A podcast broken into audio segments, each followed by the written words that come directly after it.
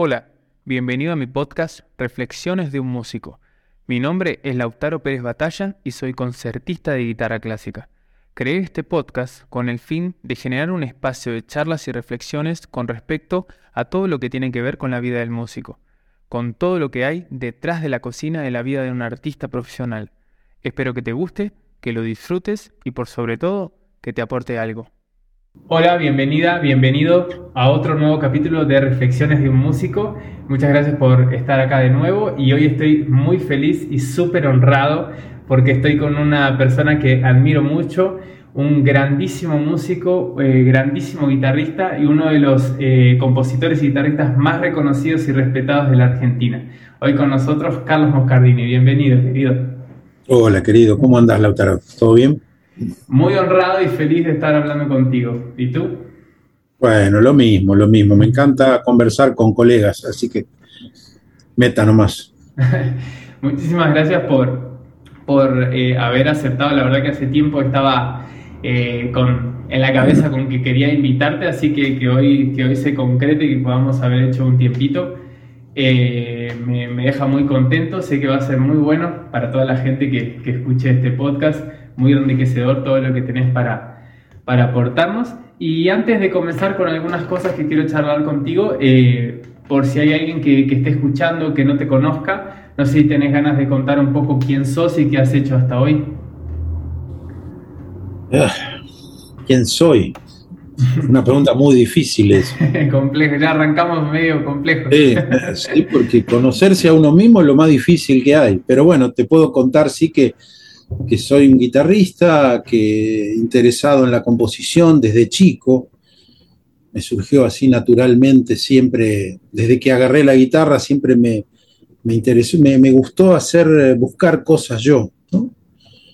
Y bueno, empecé de muy chico porque yo soy de, de Temperley, ¿no? De, de, del suburbio de Buenos Aires, de la ciudad de Buenos Aires, pero del suburbio.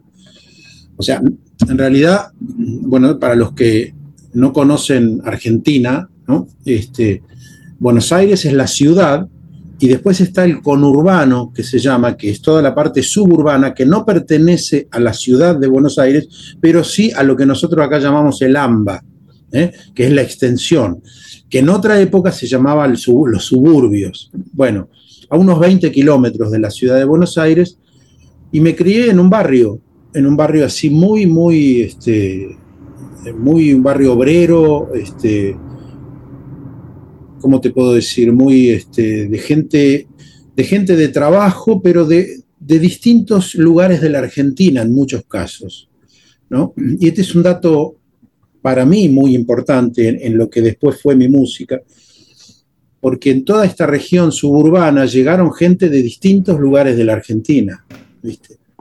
Entonces yo escuché músicas de, de, todas partes de mi país que me, me, fueron la música de mi infancia, ¿viste? El folclore y el tango. Fundamentalmente el tango porque siendo de Buenos Aires mi padre era muy tanguero, este, y bueno, mi familia muy tanguera, pero también muy folclórica, ¿no? Por esto que te digo, por el hecho de que llegaron llegaron a Buenos Aires gente de, todas las regiones de la Argentina. Y bueno, me crié escuchando, qué sé yo, Gardel mucho. Después Atahualpa Yupanqui, Eduardo Falú, Los Fronterizos, Los Chalchaleros. Fueron, digamos así, las cosas más populares de esa época que llegaban a través de la radio, más que nada. Yo después llegó la televisión a mi casa cuando yo ya tenía 7, 8 años, este, y bueno, una época donde de pronto había un programa de dos horas con, con Atahualpa Yupanqui en horario central. Hoy es impensable eso. Este, o pasaban las películas de Gardel, ¿viste? Y bueno, todo eso marcó mi infancia musicalmente, muy, muy, de manera muy, muy fuerte.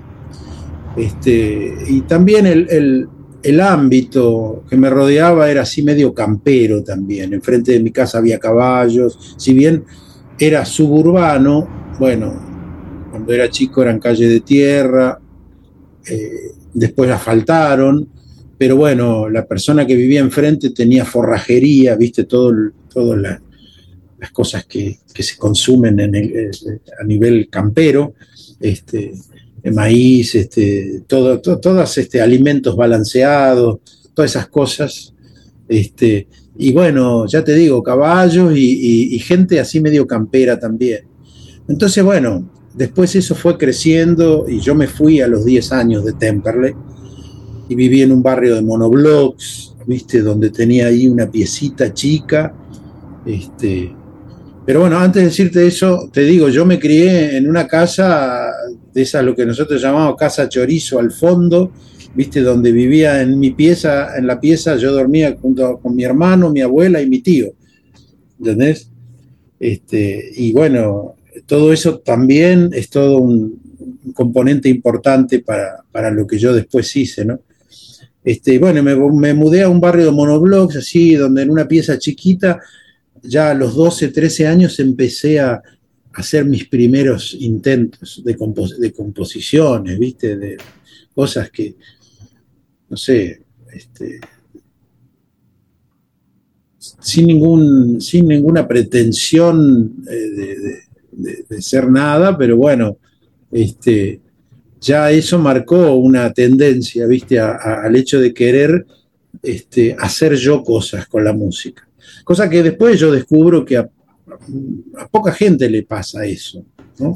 Normalmente uno quiere tocar, hacer lo que, lo que escuchó y sacarlo, que yo también lo hice. ¿no? Yo me pasé muchas horas desgrabando en, el tocadiscos que, que, tuve después a los 15 años. Mi papá compró un tocadiscos y poníamos el disco y levantábamos la púa y sacaban los temas, sacábamos los temas de Yupanqui o de Eduardo Falú, todo de oreja, ¿viste? Entonces, bueno, todo eso fue forjando mi, mi base musical, ¿no es cierto? Así que bueno, eso es un poco lo que soy desde el punto de vista este, musical, de ahí vengo, pero bueno, me crié jugando a la pelota este, en el barrio, este, eh, siempre fui, digamos así, un tipo muy, un barrio, me crié en este barrio con muchos amigos, en la cuadra nomás había como 10. Entonces, este, éramos, este, esto era lo que se llamaba, lo que se llama hoy también Campo Huergo, se lo conoce el barrio como Campo Huergo, que yo después le dedico una milonga llamada Campo Huergo.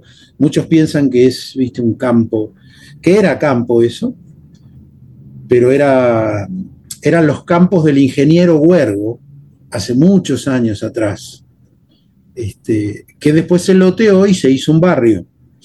Este, y ahí, bueno, jugábamos a la pelota en, la calle, este, teníamos un campito también, hacíamos, este, jugábamos a la figurita, a la bolita, este, esos eran los juegos míos de la infancia. Este, y andar mucho, andar mucho, pescar ranas, yo pescaba ranas. Qué diferente. Claro, y sí, porque yo ahí nomás, en la otra cuadra, tenía la zanja donde íbamos con, los chicos del barrio, poníamos una, sacaba, íbamos a buscar cañas tacuara que había cerca, le poníamos un hilo y un pedacito de carne en la punta, así se pescan las ranas, con carne directo. No, no se usa, no se usa anzuelo ni nada. Entonces lo, lo tenés que poner despacito hacer entrar despacito la carne en, la zanja, donde ves lo que se llamábamos nosotros el espumón, ahí donde está el espumón, que era todo un montoncito de espuma, metías eso porque ahí estaban las ranas. Y donde sentías que alguna había picado, ¡pap! tenías que tirar y tenía que volar la rana por el aire. Este, entonces cuando volaba había, había eh, chicos que tenían, bueno, yo también no era tan bueno porque me acuerdo, yo era chico, pero por ejemplo mi hermano era buenísimo atajando las ranas. Este, y bueno, eso, eso fue la infancia mía, de ahí vengo, ¿viste? Por eso, este, cuando, cuando empezó el... Yo te cuento así, te hago un resumen, ¿viste? Porque el quién sos es de dónde venís, ¿viste? Porque uno definirse uno es muy, muy difícil. Yo vengo de eso. Este, y de mucha calle, mucha calle de chico, andar mucho en la calle con mis amigos de acá para allá y, haciendo este, travesuras. Este, claro, cuando empiezo a hacer música, más o menos a los, o sea, yo empecé a 6, 7 años, mi hermano fue a, a estudiar guitarra, yo me mandaron también, pero era 6, 7 años y no, no, este, no pegué onda con el profesor porque era yo muy inquieto y aparte muy chico también, entonces él lo tomó a mi hermano, que era dos años y medio, que es dos años y medio mayor que yo, y en ese momento él aprendía las cosas y cuando venía a casa, cuando dejaba la guitarra, la agarraba yo. Y él por ahí me decía, bueno, pon el dedo así, pon el dedo, ¿viste? Y siempre se acuerda él que él me enseñó a hacer el, lo que nosotros llamábamos en aquel momento el fa que en realidad era el acorde con cejilla, ¿viste? Todos los acordes con cejilla eran el fa. El fa. Hacer el fa, pero en, el. Claro, en el tercer casillero. Ahí el fa se llama sol. así era, así era la cosa. Este, y bueno, todo, todo eso, eh, digamos, yo fui, toqué así la guitarra, tocaba porque me, gustaba, empecé a rasguear un poco y en la, vereda a veces se guitarreaba un poco. Este, y, y, bueno, un día fui a escuchar a un, me llevaron, yo tenía 12, sí, 12, 13 años, no recuerdo bien, me llevaron a ver un grupo de rock. Mi hermano había armado un grupito de rock con los compañeros de la escuela que era, era lo que pasaba en ese momento. Estamos hablando de los años 70. Este, 72, era 72, 73, 71, 72, por ahí. Y bueno, ahí cuando fui a escuchar a ese grupo de rock que se llamaba Box Day, había sacado un disco que se llamaba La Biblia, y me impactó mucho la sonoridad, porque ellos usaban amplificadores y no como ahora, los amplificadores en el escenario tenían un volumen terrible. Y ahí me, entusiasmó, entonces ahí empecé a agarrar la guitarra, eh, quise tener una guitarra eléctrica y entonces mi hermano, que ya había formado el grupo, ahí este, le empezaba a sacar la guitarra eléctrica a él y empecé a, a hacer cosas más rockeras y empecé a escuchar, a prestarle atención al rock lo que en ese momento era la música progresiva. No se llamaba rock nacional, porque no estaba en los medios ni, nada. O sea, no, vos prendías la radio y era imposible escuchar a Spinetta o escuchar a Manal o a Vox Day en la radio ni en la televisión menos. Entonces, esa era la música progresiva, que era la contrapartida de la música comercial, de la música complaciente, se llamaba. Entonces, yo me vinculé con gente que escuchaba esa. ¿Quién entraba como música complaciente? ¿Qué tipo de artistas, por ejemplo? Sí, por ejemplo, Palito Ortega, ah, música complaciente, qué sé yo. Este, todo lo que, lo que en esa época era, se llama, era el Club del Clan, que tenía un, programa en la televisión donde estaban todos los del Club del Clan, Palito Ortega, Johnny Tedesco, no sé, este, eh, Nicky Jones se llamaba uno, y así, bueno, había muchos. Después estaban los grupos, qué sé yo, Banana, eh, eh, Industria Nacional, grupos de, que yo no, la verdad me, estoy acordando ahora de los nombres porque eran los que pasaban por la radio y por la tele, por ahí. Pero esto que yo escuchaba, que escuchábamos, los que escuchábamos música progresiva, escuchábamos a Spinetta y escuchábamos a Manal o a la pesada del rock and roll, a Papo, por ejemplo, este, que eran gente que buscaba, era, buscaba otra cosa con la música, y eso a mí me resultó muy atractivo. Claro, eso, eso este, fue toda una época de la, mi adolescencia, donde también empecé a escuchar, después empecé a escuchar rock inglés, viste, Jethro Tull, Emerson Lake and Palmer, este, eh, Genesis, Pink Floyd, este, y bueno, también los Beatles, ¿no? Creedence Clearwater Revival, que era el grupo este, yankee. Y bueno, todo eso es, es, un cóctel tremendo con toda mi infancia, donde yo en mi infancia había escuchado toda la música argentina. Y ahí es donde se hace ese cóctel que te digo, y cuando yo empiezo a agarrar la guitarra eléctrica, primero empiezo con rock, pero enseguida empiezo a, hacer como fusiones, ¿viste? Porque también aparece Piazzolla también, cuando ya, empiezo a, darle, digamos, empieza a tener un protagonismo Piazzolla y como parte de la música progresiva, porque él se junta un poco con los músicos de la música progresiva, se junta un poco con, eh, con Spinetta, Charlie García, este, hace, digamos, hay como, como un feeling ahí, y eso, viste, había un grupo que llamaba Alas, que era muy bueno, donde en un momento tocó Pedro Aznar también. Ah, y bueno, este, eh, eh, fue una movida muy, pero muy, muy creativa y muy grosa en los años 70, ¿viste? Por ahí, la gente como vos, que son jóvenes y que por ahí no lo vivieron, este, no dimensionamos tanto lo que fue, Por ahí no dimensionan la fuerza creativa que había en ese momento. Este, que sigue alumbrando a, muchos de los grupos de hoy, ¿no es cierto? Este, y a los que vinieron después, ¿no? Este, entonces todo eso, este, en mí, en determinado momento, yo a todo esto ya en mi adolescencia empecé a darle más a la guitarra española este, de manera autodidacta, pero a los 18, cuando termino el secundario, eh, ingreso al conservatorio eh, Julián Aguirre, en la ciudad, acá en Banfield, en las afueras, cerca de mi casa. Y ahí, bueno, ahí descubro toda la música clásica, descubro Bach, descubro este, Debussy, ¿viste? Me, me, volví loco con toda la música impresionista. Eric Satie, ¿viste? Este, como es... Ravel. Ravel. Todo eso, ¿viste? Me, mató en ese momento. Entonces, por eso te digo, eh, y aparte sin, sin conocimientos de música, porque yo cuando entré al conservatorio ya era grande, digamos, ¿no? No es que yo empecé el conservatorio de chico. Entonces, eh, viste, tenía ya 18 años y ya tocaba yo la guitarra. Tocaba, tenía, digamos, cierto manejo, un poco, qué sé yo.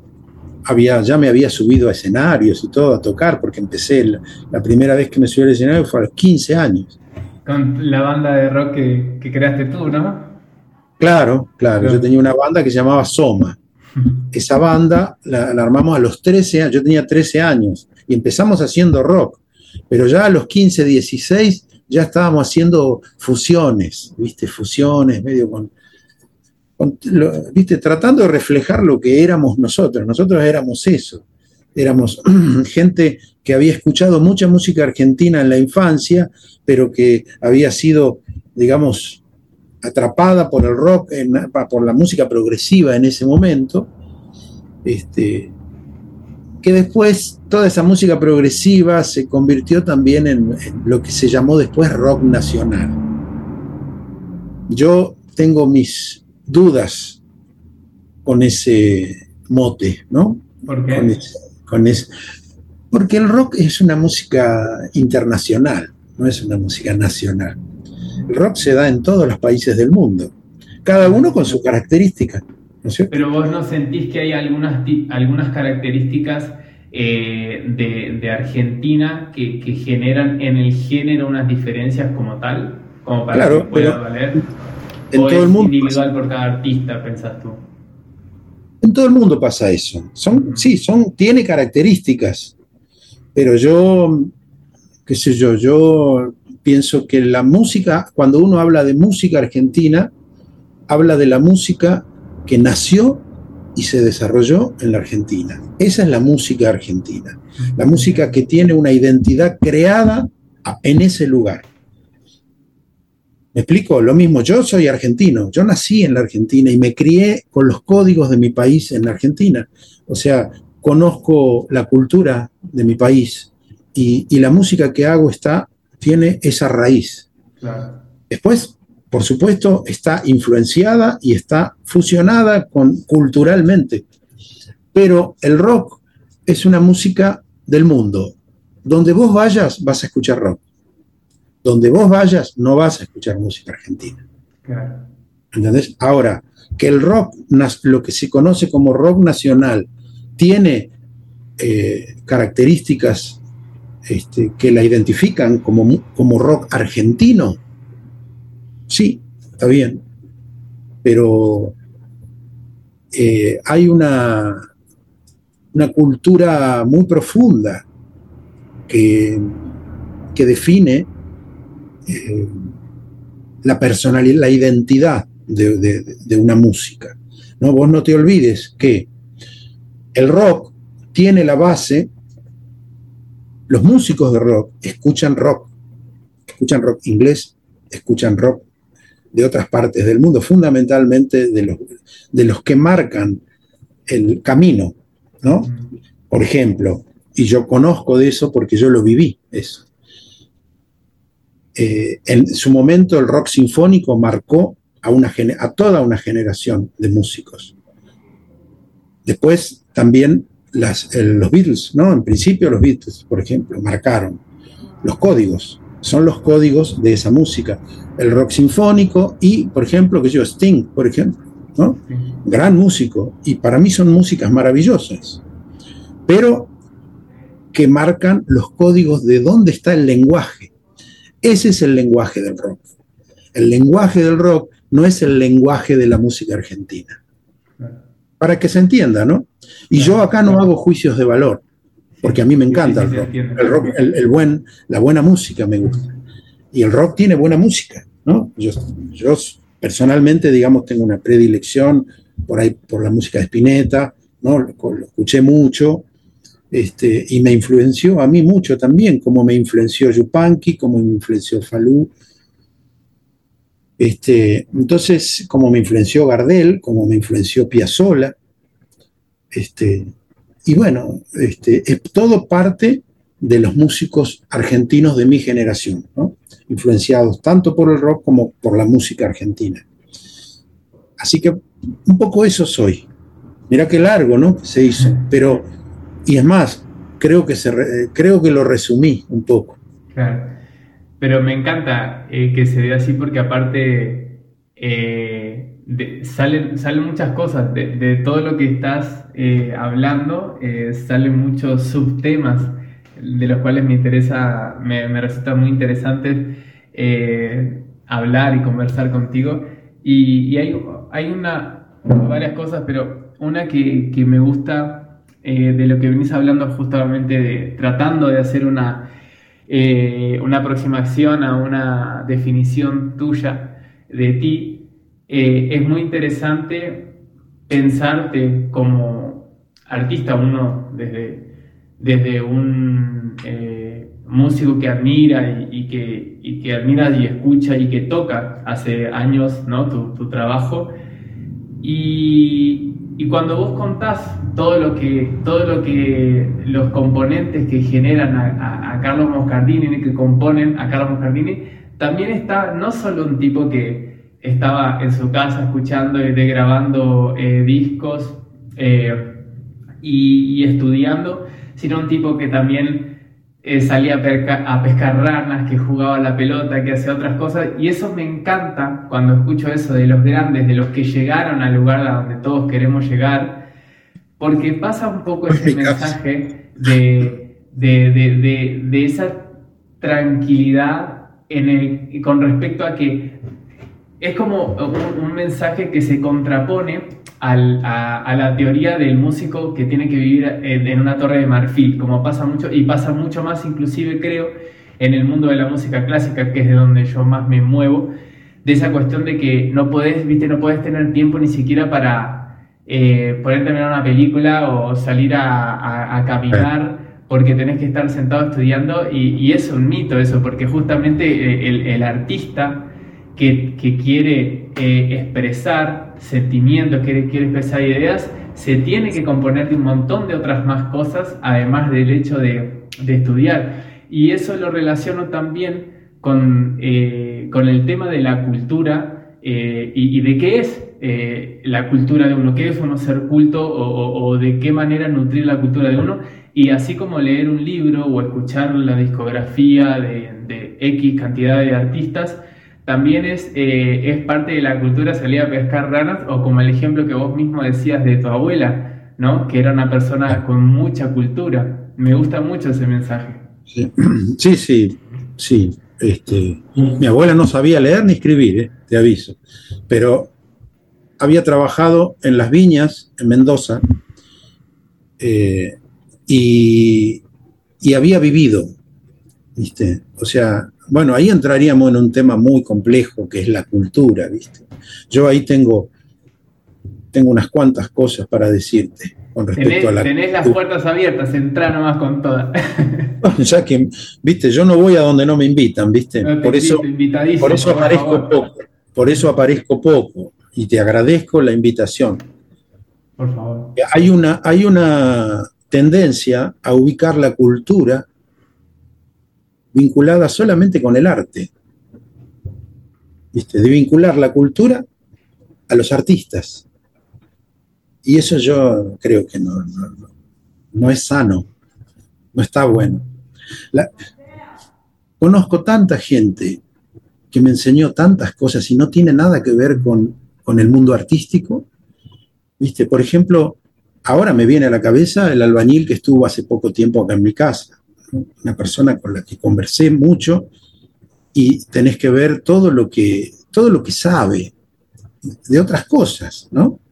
Y todo lo que ha vivido, ¿no? Por supuesto, por supuesto, va, digo, vos sabés que acá muchos de los constructores, de la gente que trabaja en la construcción son de Paraguay, son paraguayos que vienen acá a trabajar y, han, tenido experiencias muy, muy difíciles y muy, eh, muy complejas, ¿viste? Para, para, poder hacerse un espacio, hacerse una vida digna. Este, y el hecho solo de conversar con ellos es, es, un libro, ¿viste? Eh, eso es cultura también. Sin embargo, los mismos artistas, cuando hablan, suelen hablar de ellos mismos como si la cultura pasara por ahí, por el arte, nada más, ¿viste? Y el arte es una parte de la cultura. Eso es, por supuesto, pero es una parte nada más. ¿no? Y ahí es donde llegamos a que los gobiernos, cuando hablan de cultura, solamente destinan fondos a, recitales, a cuestiones vinculadas a los hechos artísticos, a la actividad artística. No hay un vínculo de la cultura a nivel político verdaderamente enfocado hacia lo que es la cultura, ¿cierto? Invertir en que la gente conozca los trabajos, los oficios, las costumbres, las tradiciones de los pueblos. Eso es cultura, es muy grande la palabra. Cultura es muy grande. Después, el arte es una parte. Sin embargo, las, las, este, la cultura visto desde la política está orientada al hecho artístico, nada más. Entonces, ahí ya nos metemos, ya me meto yo solito en, un tema este, que a mí me interesa y, que, no es este, que no es partidario, ¿entendés? Porque este problema lo tienen todos, ¿entendés? Este, ver el hecho cultural, a mí me gusta vincular a la cultura con la educación, no con el arte. Con el arte es, hay que vincularlo también, pero hay que vincularlo con el arte, con la educación, con las tradiciones, con las costumbres, con los oficios. Entonces, ahí es donde para mí hay que este, repensar el tema del arte. ¿no? Y vos recién dijiste algo que a mí me interesa mucho también, que es el hecho de, lo, vos eh, decís que te volcaste más para la música clásica.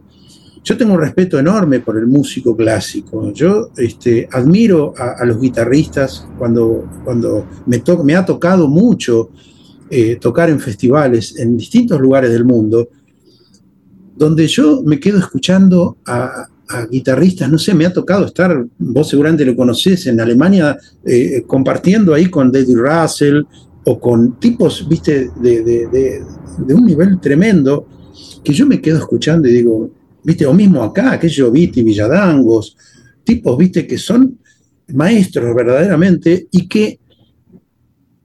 tienen eh, una impronta personal que los lleva a ser minuciosos, a trabajar en, la minucia, en, los detalles más ínfimos, de, para que una cosa suene, digamos, universal, ¿no es cierto? Suene que cualquier persona del mundo que escuche, lo escuche y suene, suene bien, ¿entendés?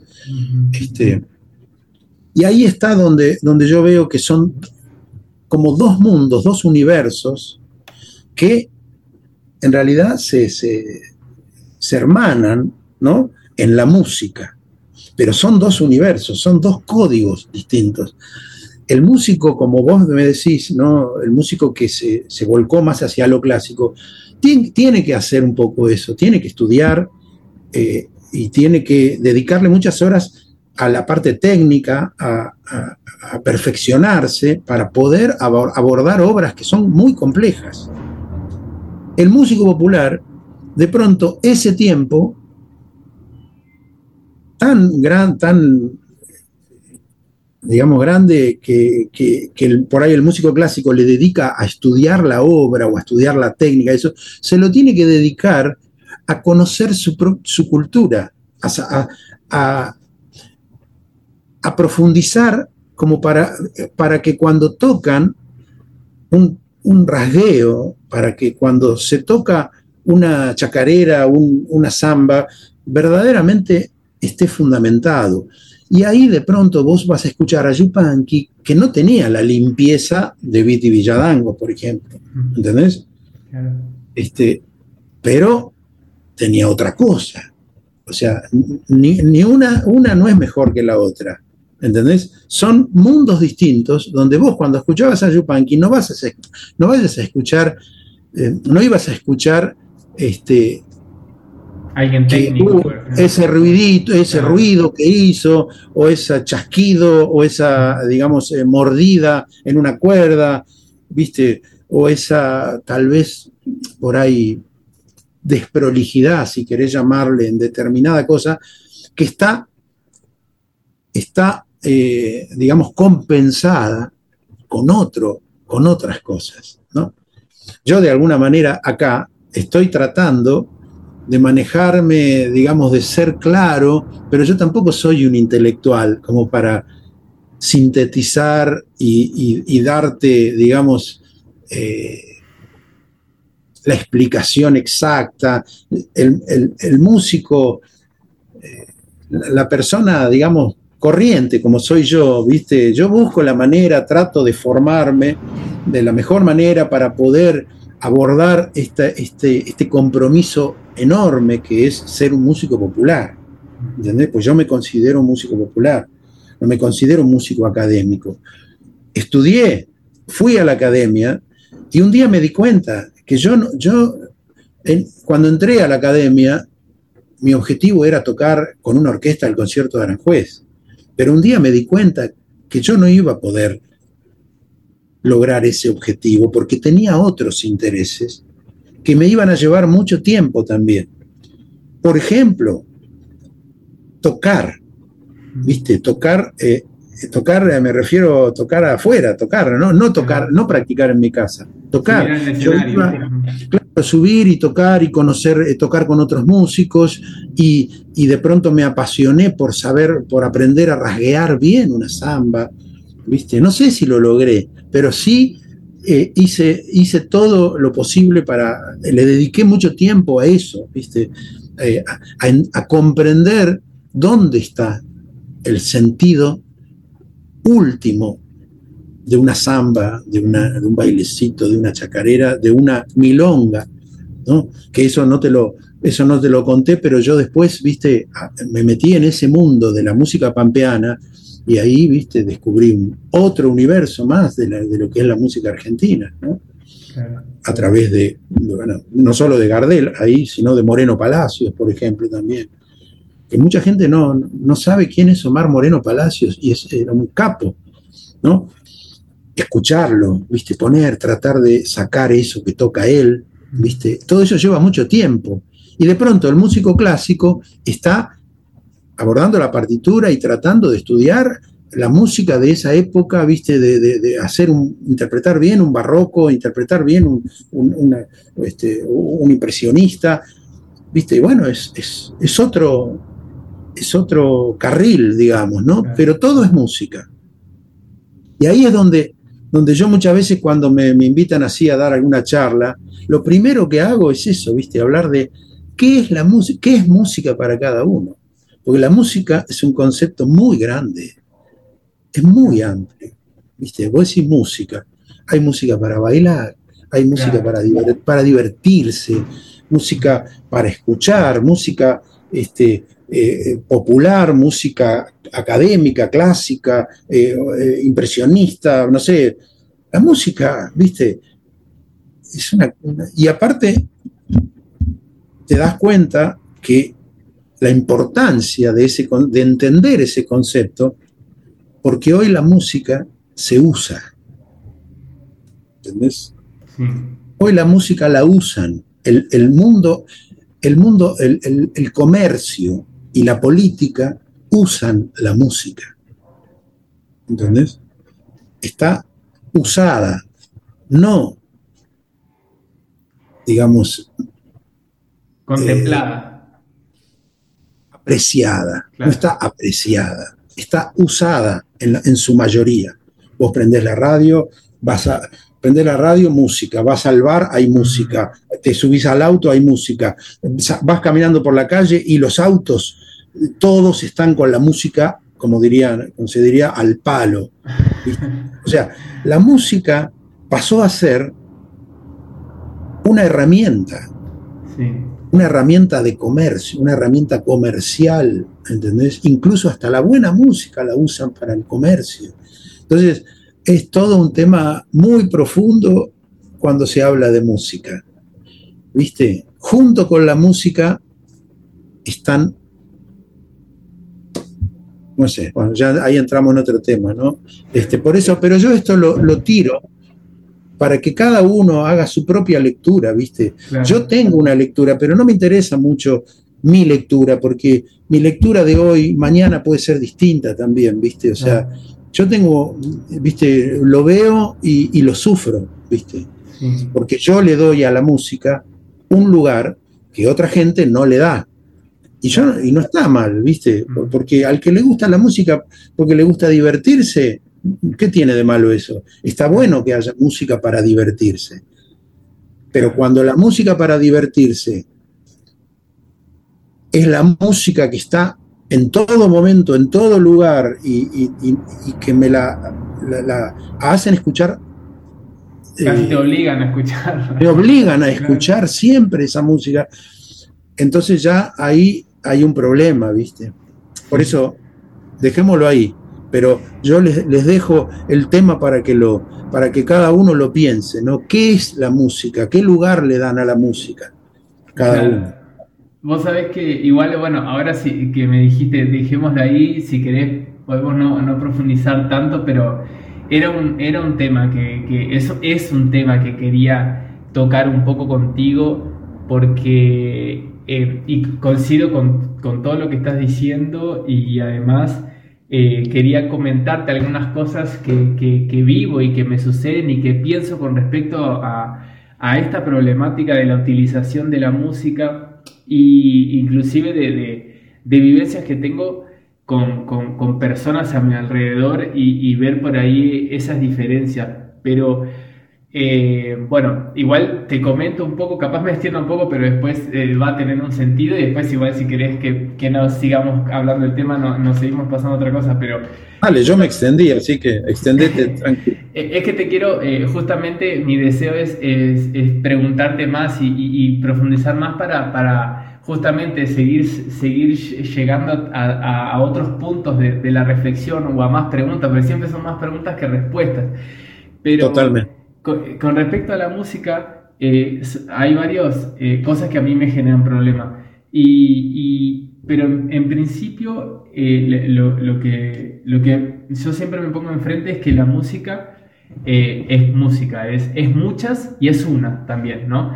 Y, y, hay música para diferentes cosas. Justamente tener cuidado con no caer en esa soberbia eh, de, que no, que la música tiene que ser aquella música solamente es válida, aquella música compleja, porque nadie va a querer ir a bailar una, una sinfonía, por ejemplo. Entonces hay música que es para una cosa, música que es para otra. Pero hay algo que, que, a mí me genera problema, es que siento que hay una especie de, poca eh, paciencia para escuchar música. Y yo sé que vos lo comentaste esto en una entrevista y con Juan Falú lo hablamos acá en este podcast también de la utilización de la música casi como ruido de fondo. Y me genera mucho problema porque eh, siento que hay una, falta de paciencia para escuchar, para, para disponer de un tiempo para realmente escuchar con atención y con, y con, y con eh, placer eh, un tiempo grande de música y de escuchar música lenta, por ejemplo. Y, suele pasarme, hay, varias, hay varias situaciones que, que las pongo de ejemplo no de forma despectiva, eh, porque si, yo le digo eso es, despectivo o es desilusionante, creo que carga con una con una nivel de soberbia de mi parte, pero sí a veces me entristece, eso es lo que me sucede y siendo muy sincero, que es por ejemplo, si a veces estás en una reunión y me pasa con personas no músicos, que son la gente que a veces más me interesa inclusive, porque es como el público. Eh, de, ver qué pasa qué sucede y cómo se comportan con la música. No, no pasa con, con, conocidos y amigos músicos y músicas. Pero de, esa cuestión de que si, si, por ejemplo, estás en una reunión, si yo, yo a veces quiero poner música, pero bueno, quiero poner algún tipo de música que a mí me, me yo siento que tiene algún tipo de profundidad. Eh, y por ahí esa música es un bajón para esa situación, ¿viste? Sí. Eh, y, o es música que entristece, o me acuerdo de, de, una amiga, una vuelta de, mostrarle a un artista, y, no obstante pueda gustarte o no, esa cuestión sí está bueno, pero es muy lenta. Y es como, como, como si hubiese un gran problema o un gran temor a lo lento o a lo que te hace parar para poder, tal vez ponerte a reflexionar. Entonces, yo, yo siento que a veces, y sin pecar, yo no soy ningún pensador, sin pecar de ningún tipo de ego intelectual ni nada, pero a veces siento, porque eh, yo siento que, que la música tiene como esa profundidad, esa cosa de introspección, casi que te obligas a parar la pelota y ponerte a pensar un poco sobre la vida, sobre la existencia, sobre las cosas, a hacerte preguntas. Y la música me parece que es un gran camino hacia eso, o también es un gran camino al otro lado, como un gran camino para, para perderte la distracción. Y, muchas veces pasa que la música es más entretenimiento y distracción, pero solo eso y más distracción que otra cosa es no paremos para, para tomarnos un, templo, un tiempo para contemplar un poco. Y otra situación que te quería contar que, que me sucede y, y, cada vez medio que me, me molesta un poco más es eh, que era lo que hablábamos con Juan Falú también de la música como ruido de fondo y hay veces que estoy, por ejemplo, eh, en, en, el auto de alguien o de, la familia de mi novia eh, o en el auto de conocidos y yendo hacia algún lugar y, y, siempre tiene que estar la radio prendido, tipo no puede no estarlo primero. Y después que está y está en un volumen bajo que ni siquiera se llega a entender y, y es como que pasa lo que pasa y además pasan siempre las mismas 50 canciones, que, eso es otra cosa que también me genera, porque hay tanta música, hay tanta gente haciendo tanta música, pero si prendes la radio siempre está la misma música. Entonces ahí a mí me hace pensar que es muy anticultural en ese sentido, porque hay tanto que, porque siempre escucho, siempre se, por más que me guste o no, ¿eh? hay canciones que me encantan, pero siempre las reescucho y hay tanto, pero bueno, ese es otro tema. Pero ahí me genera esa cuestión de, se está usando en este momento como un ruido de fondo, casi como una especie de pánico al silencio. Sí, mira, este, me hiciste acordar ahora cuando en uno de tus comentarios este, una cosa que dijo Carnota, Raúl Carnota, este, un gran músico que hace, hace poco, relativamente poco nos dejó. Yo tengo gran admiración por él. Y él decía que eh, la música, cuando él va a, algún lugar, o, la escucha o le, molesta. ¿Viste? Eh, y, yo, a mí me pasa lo mismo. Yo estoy con gente y yo si hay música, no sé, salvo que sea una música funcional, ¿viste? Que no, que no llame la atención, ¿no? Este, bajita, bajita. Pero si hay música, a mí lo más probable es que me moleste, incluso siendo que sea buena música, porque si estoy con alguien, si, si está buena la música, quiero escuchar la música, quiero escuchar. Y, si no, me, eh, molesta, o, la escucho o me molesta.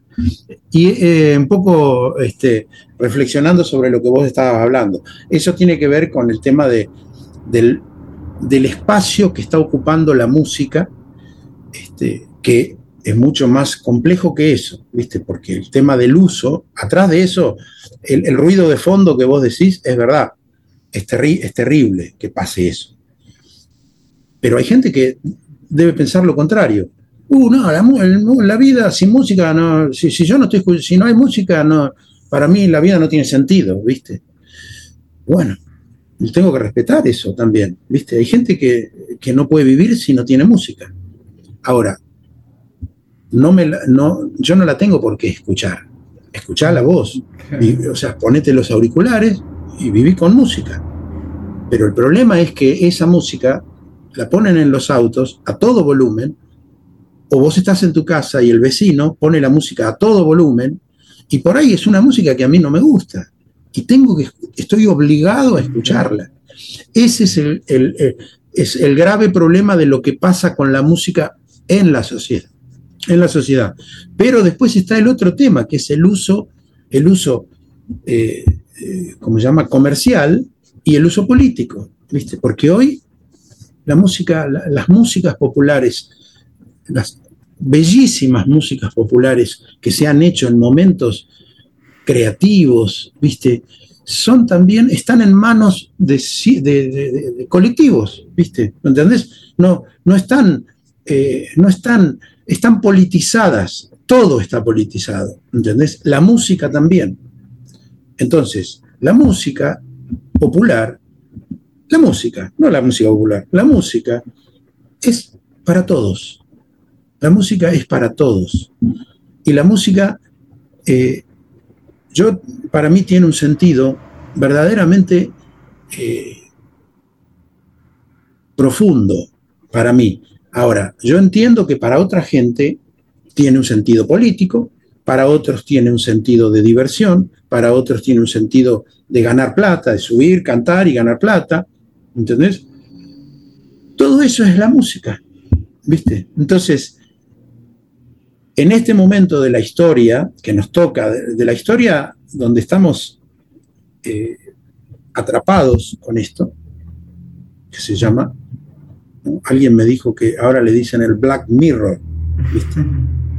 ¿No? El espejo, el espejo, el espejo negro.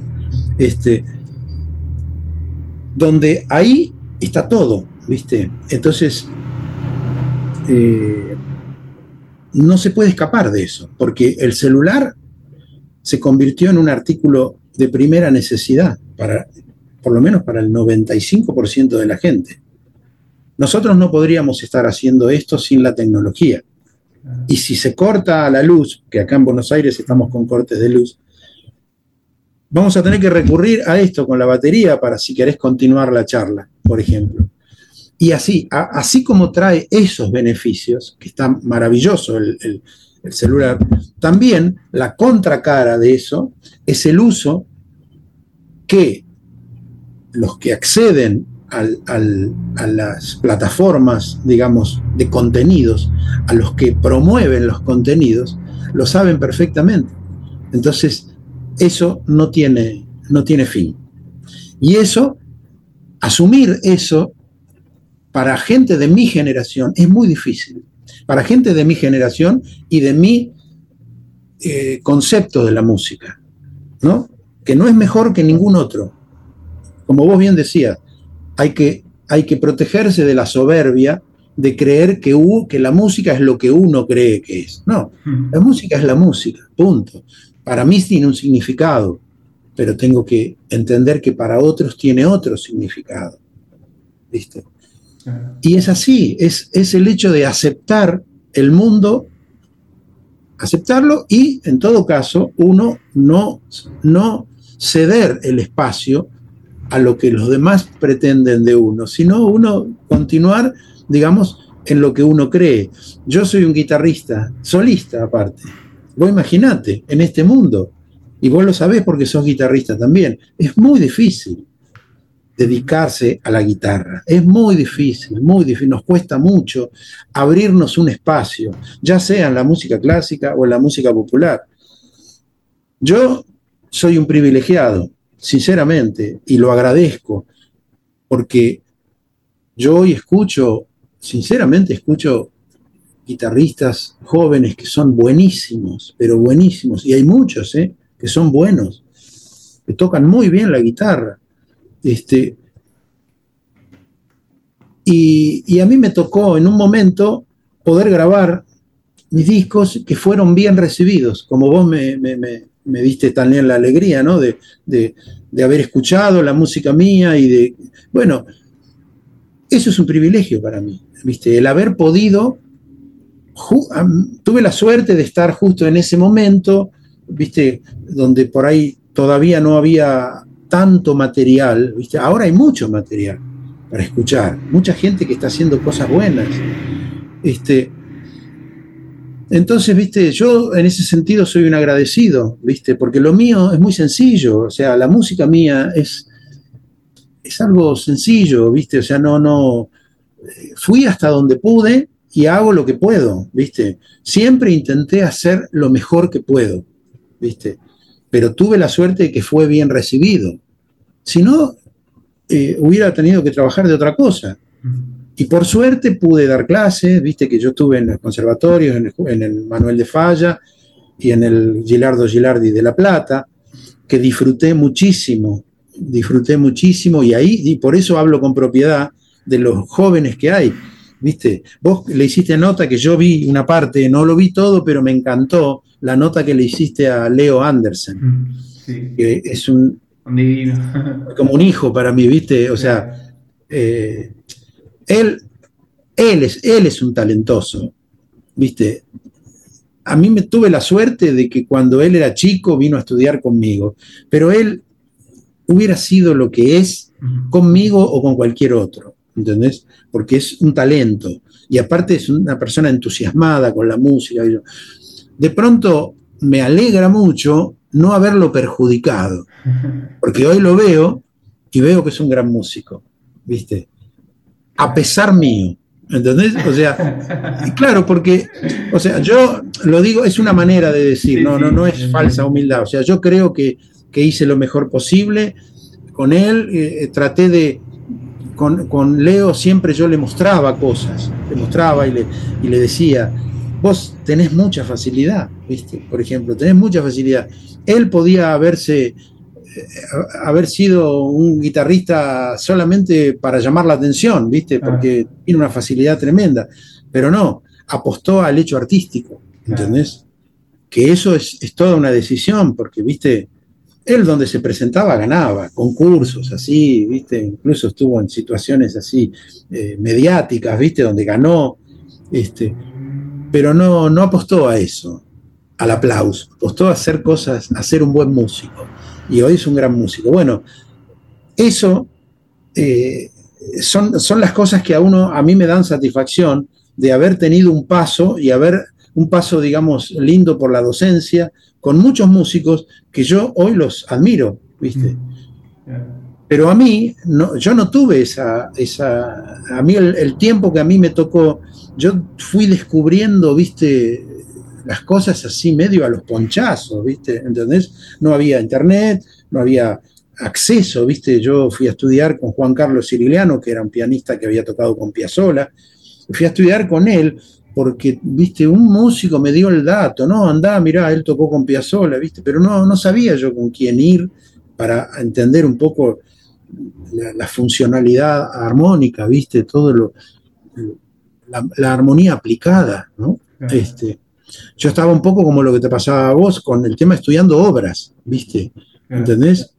Y la música es un mundo tan amplio, ya sea lo que hablamos antes, como el hecho de el estudio de la música, ¿no? Eh, meterse en la música es meterse en, como en cualquier otra disciplina, ¿viste? En abrir un universo enorme, ¿viste? Así que por eso este, todo esto que estamos hablando tal vez pueda eh, alumbrar un poquito, viste, a, algunos chicos que por ahí están empezando, viste, como para, como para pensar, nada más, no, no, no, no para, no para yo decir cómo son las cosas. No, yo estoy contando lo, que a mí me pasó y cómo, cómo lo viví, ¿viste? Y, bueno, qué sé yo, es eso solo. Me encanta porque una de las grandes eh, razones de este podcast es justamente generar un acompañamiento para el en el camino para los que se están, los y las que se están formando en música en general. Y de lo que decías, eh, dos cosas. Una, con respecto a, cuando uno se sumerge en la música y en el intento de algo que, que, yo a veces digo que es como eh, estar, que estoy intentando entender la música, ¿no? Como ese camino eterno de intentar entender la música y a veces da una especie de que es hermoso, pero a veces da una desesperación porque hay que saber tanto y de tanto, porque el, el el formarse como o intentar ser un gran artista, ser artista o entender la música, como se quiera decir, trasciende la música, porque también hay que saber de filosofía, hay que entender, hay que entender qué pasó con la pintura. Claro, y bueno, sí, uno tiene que formarse. Uno tiene que formarse, pero discúlpame que te corte. A mí, ¿sabes qué? Me gusta más usar la palabra comprender más que entender. Yo creo que en el término comprender, hay, por ahí yo no sé semánticamente si, uno significa una cosa u otra, pero se me hace o tengo la idea de que la palabra comprender implica una mirada más eh, abierta, ¿no? Y no tan focalizada, sino la palabra comprender implica el contexto, contextualizar las cosas, ¿no? Y la música como todas las disciplinas, no tienen una existencia en sí misma, sino en relación, en relación al contexto. ¿no? Entonces, si vos, por ejemplo, sos un músico que te gusta sentarte a estudiar Bach, por ejemplo, ¿qué, qué, por qué? ¿Qué hay de malo en eso? Nada. Es maravilloso. ¿Por qué? Porque de pronto eso te pinta un poco tu, impronta personal, ¿viste? Por ahí sos una persona detallista que le gusta trabajar y trabajar una obra, ¿viste? Hasta lograr, hasta lograr algo que vos digas, bueno, esto, esto me parece que está bueno y por ahí grabarlo o ir a tocarlo, ¿no? Eh, o si sos un músico popular que querés acompañar cantantes, ¿viste? En festivales, y bueno, loco, aprendí a rasguear bien una chacarera, aprendí a rasguear bien una samba, un bailecito, ¿me entendés?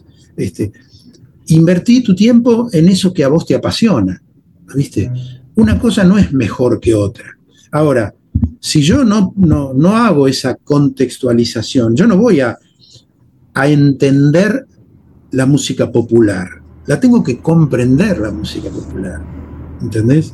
Tengo que comprender que atrás de eso hay, hay gente que ha sufrido, ¿cierto? Atrás de, atrás de una vidala hay, hay sufrimiento, atrás de una samba hay, hay toda una actitud de cortejo, ¿entendés? Hay, hay, sutilezas en una samba. ¿Por qué? Y porque es, un cortejo también, surge a partir de, la danza, ¿no? Este, eh, de pronto en una milonga no tiene el desarrollo por ahí, un desarrollo armónico muy, muy complejo, porque la milonga tiene una, raíz de que es para decir cosas, es para, para cantar algo y, expresar eh, cuestiones más profundas, ¿no? Que de pronto en una chacarera también podés expresar algo profundo, pero en una chacarera se presta más para contar algo más, más del momento, ¿no es cierto? Este, o en un gato, ¿viste? Los gatos suelen ser picarescos.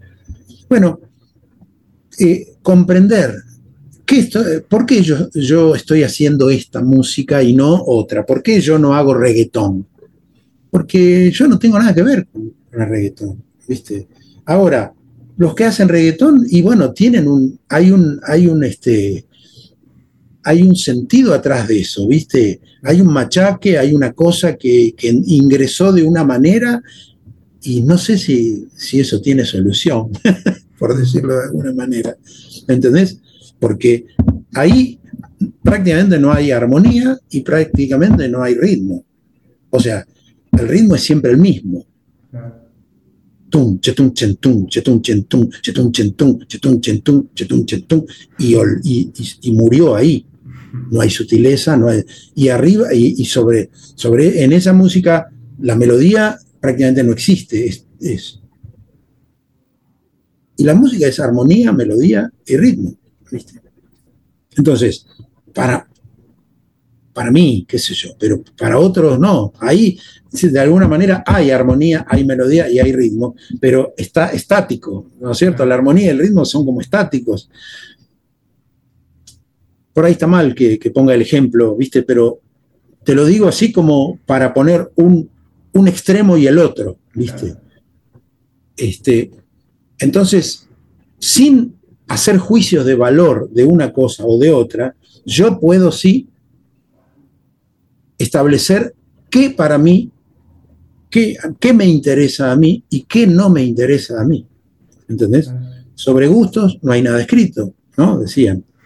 Este, ese, eso eh, como se llama, atándolo un poco con lo que vos decías, este, tiene que ver con el hecho de comprender la música, eh, comprender en qué lugar la pones la música.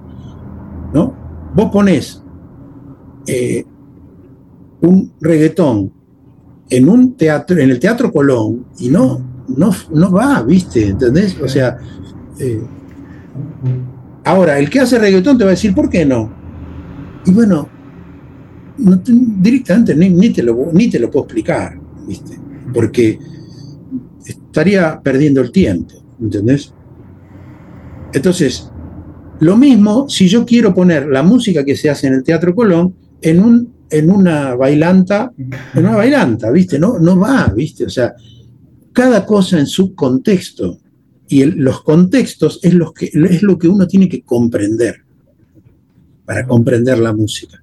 Por eso, eh, contestando un poco o, eh, agregándole un poco a lo que vos decías, que yo lo comparto, el hecho de entender la música, yo por ahí lo, me gusta más usar el término comprenderla, comprender el mundo de la música, de cada, de cada eh, universo musical, ¿no? Este, como es el, universo académico, ¿viste? Que también pasa, pasa con el lenguaje hablado, ¿viste? O sea, yo siempre lo pongo como ejemplo eso con los alumnos. Este, el lenguaje hablado se parece mucho en, en, algún punto a lo que es la música. Cuando vos estás hablando en términos de, en un lenguaje popular, te manejas de una manera.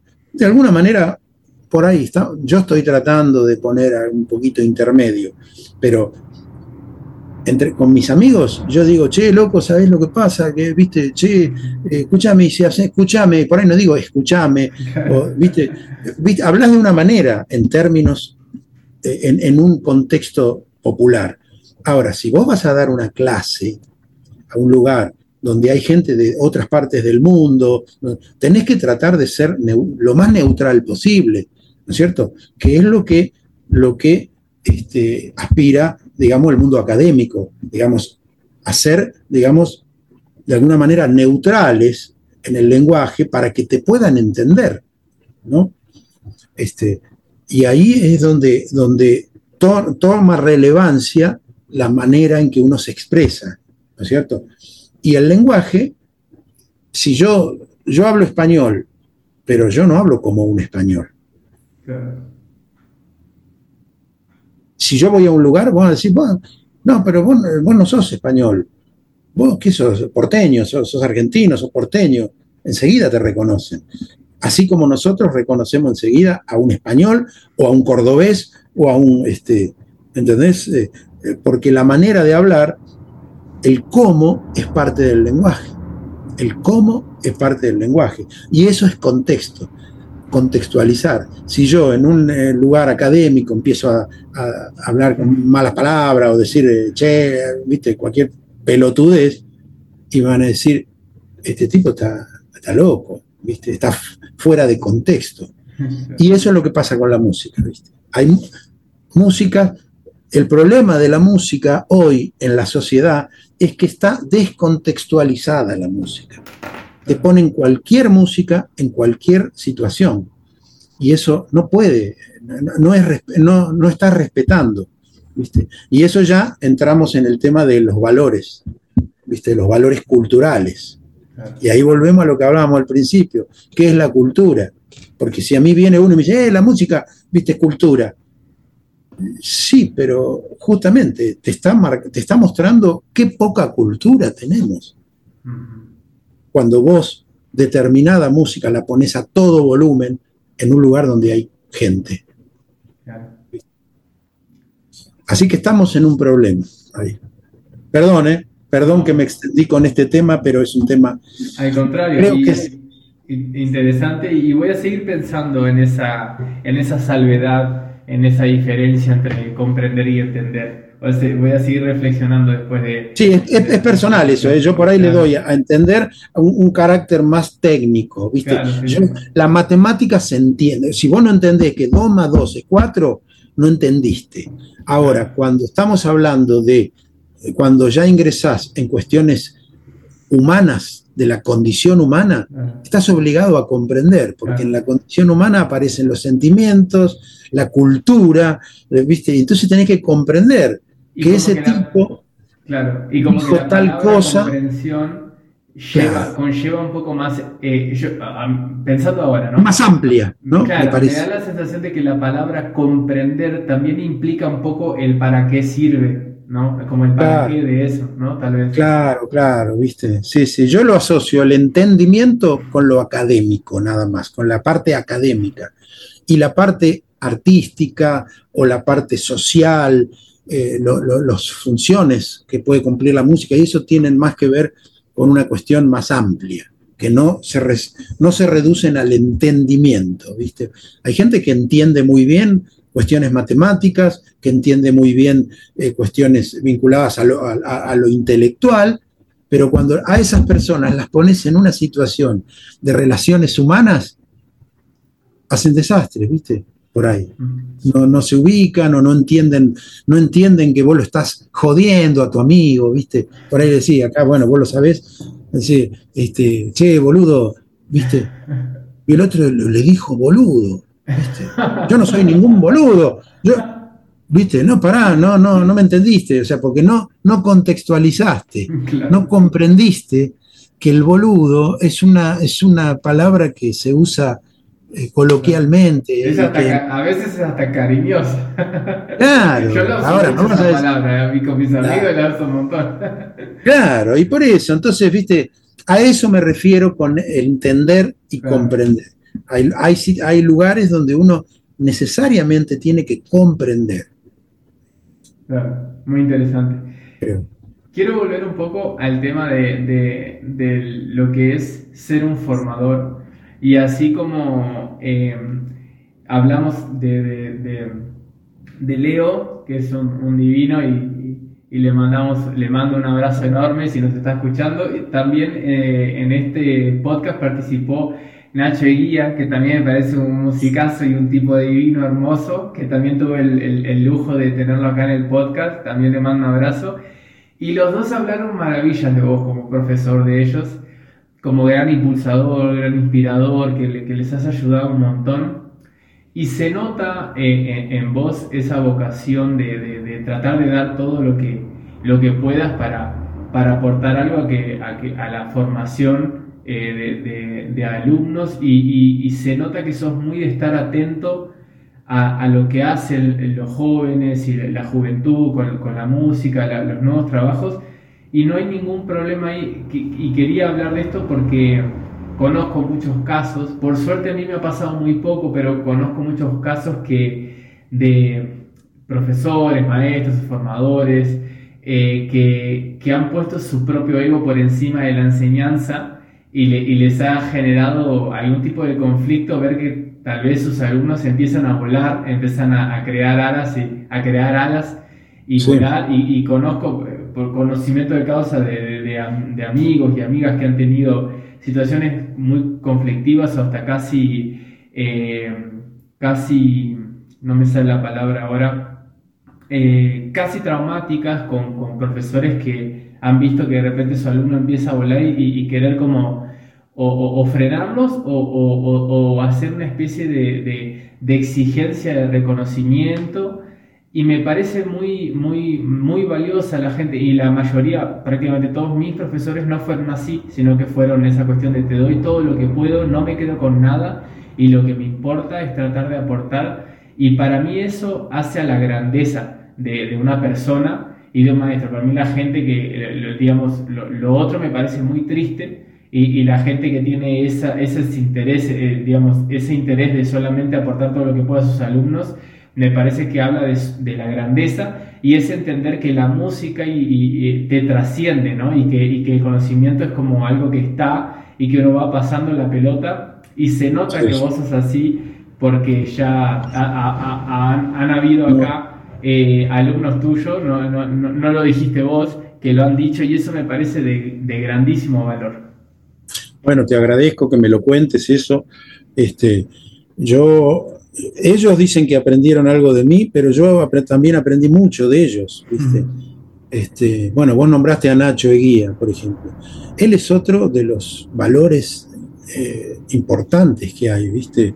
O sea, vos viste cómo compone Nacho. Maravilloso, tengo unas ganas enormes de tener un Aparte de que toca bien. tocar su música. Sí, claro, él aparte de tocar muy bien, compone muy bien. Y yo me acuerdo de sus primeras composiciones, este, cuando me mostraba las primeras cosas que, empezó a hacer. Y yo ya vi ahí, el, viste, claro, mire bien la pregunta que me haces, porque es, es un dilema en, el, conservatorio, ¿viste? La, ¿cuál, es, eh, ¿Cuál debe ser la, actitud de un docente? ¿viste? Y yo ahí creo que cada, cada uno tiene su propia impronta, ¿viste? Yo valoro mucho a los, eh, valoro mucho las diferencias, ¿viste? A mí me gusta, me encanta la gente que es diferente a mí. Contrariamente a otra gente que le gusta juntarse con los que piensan parecido, a mí me encanta estar con los que de pronto tengo diferencias. Y en, en, los conservatorios hay diferencias entre los profesores, ¿viste? pero son sanas esas diferencias.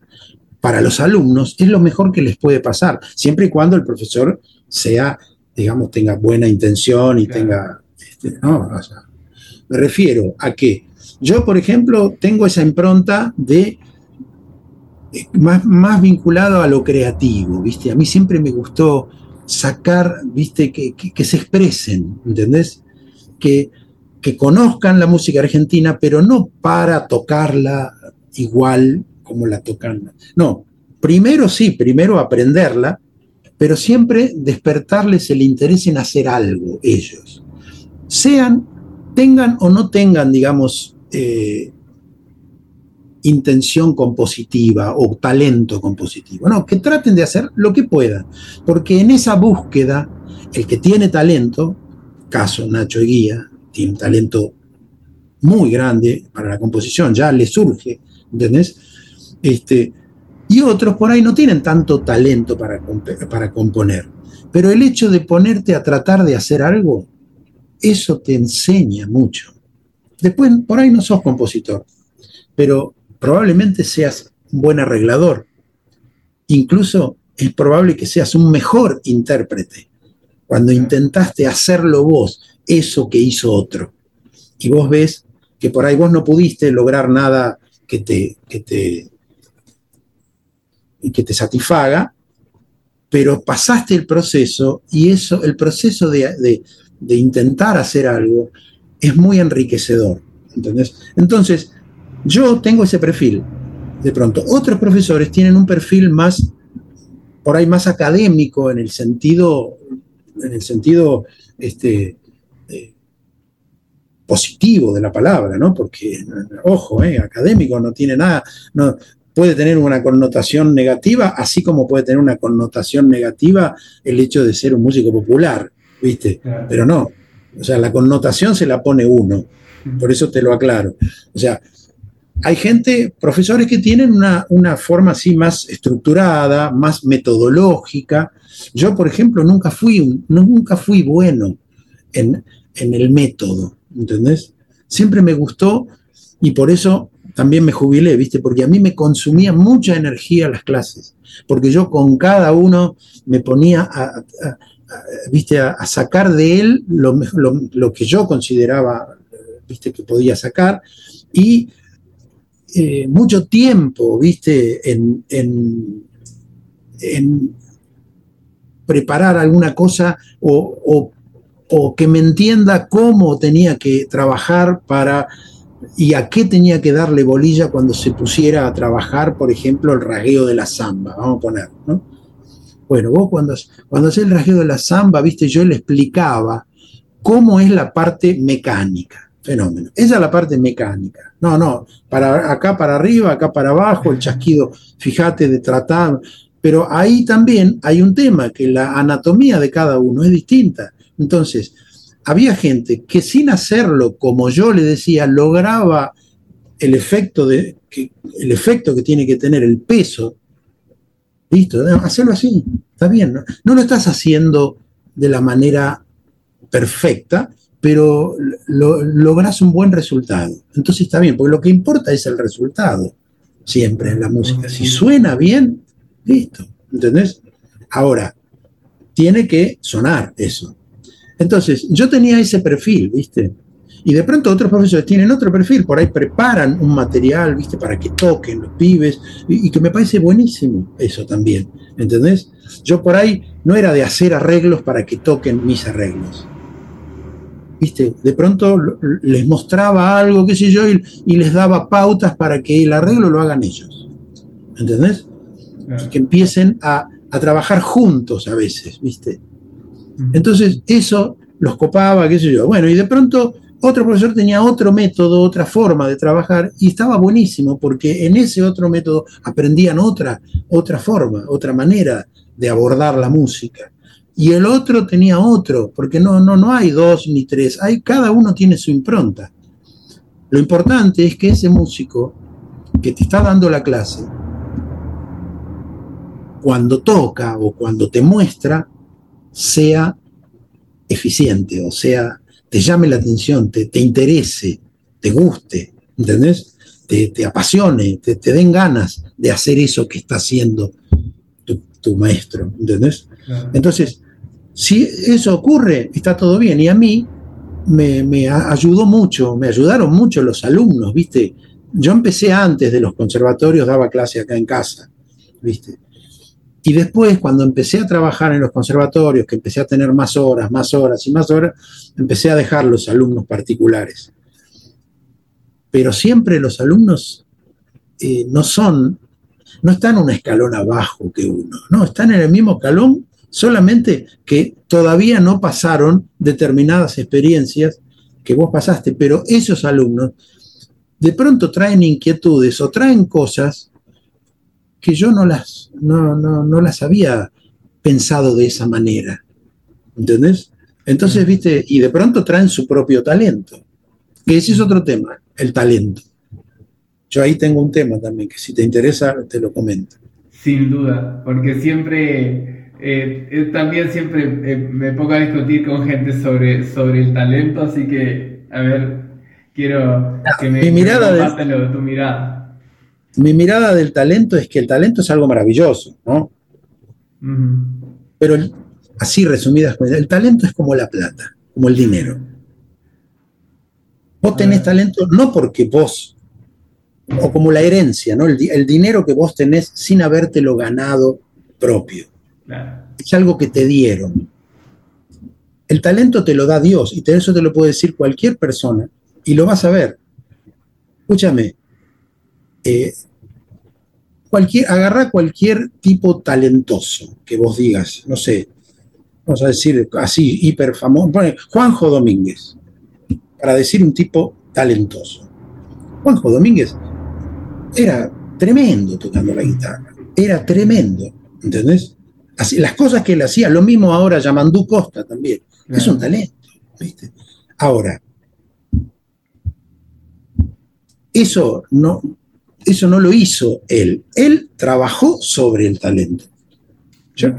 Al talento le sumó su trabajo.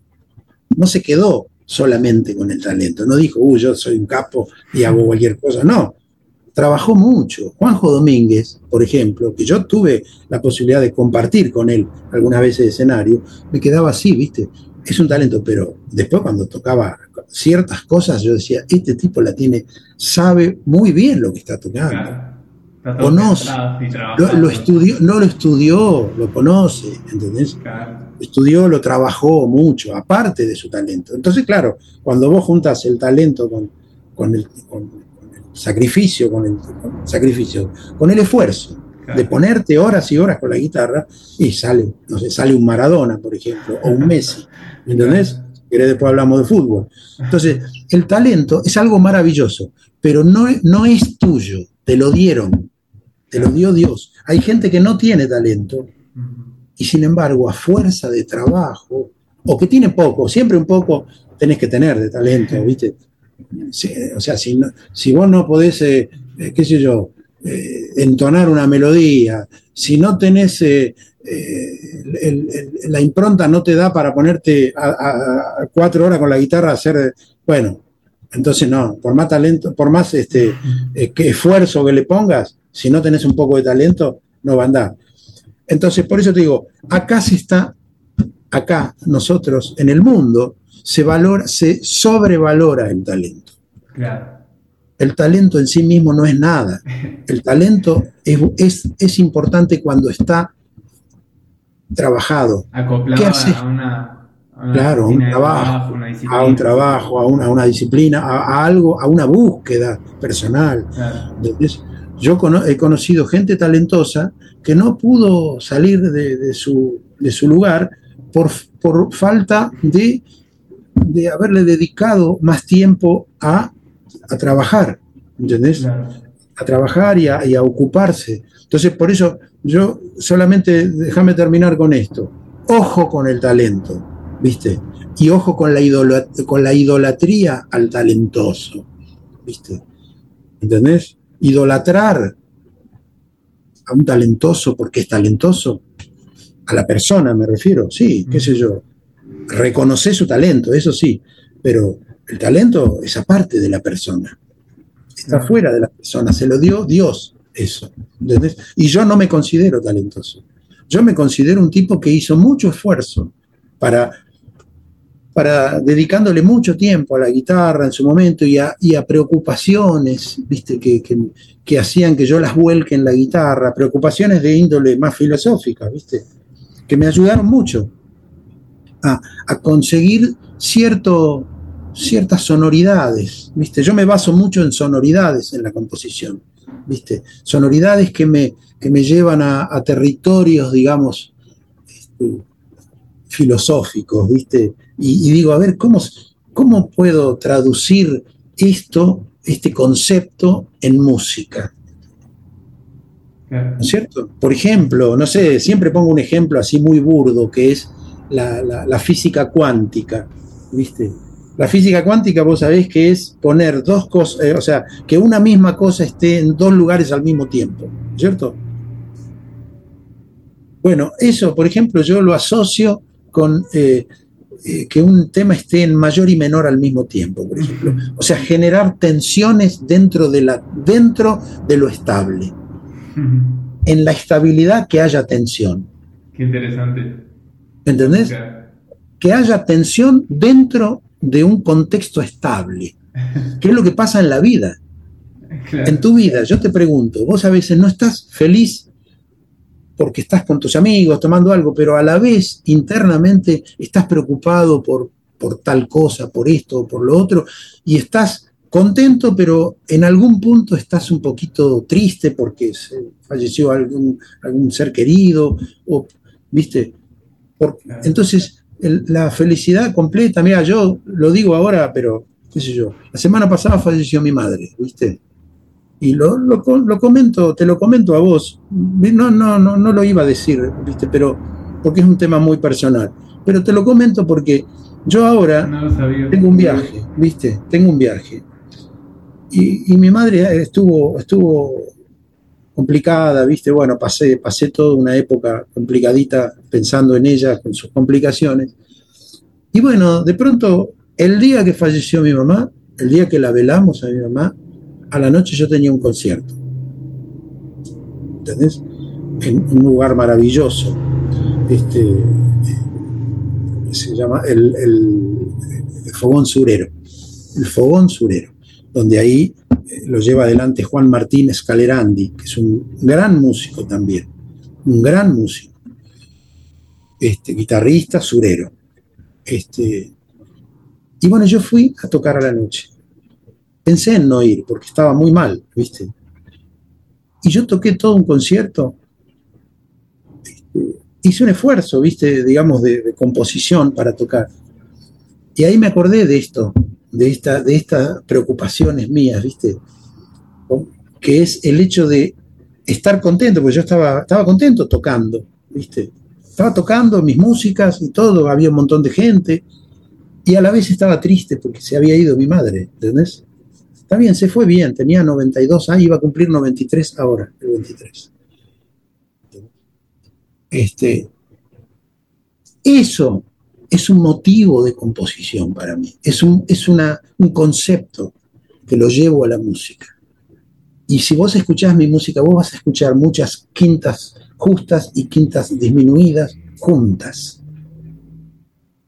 Terceras mayores y menores juntas. ¿Entendés? En, en, situaciones, en situaciones armónicas estables. Ah. ¿Entendés?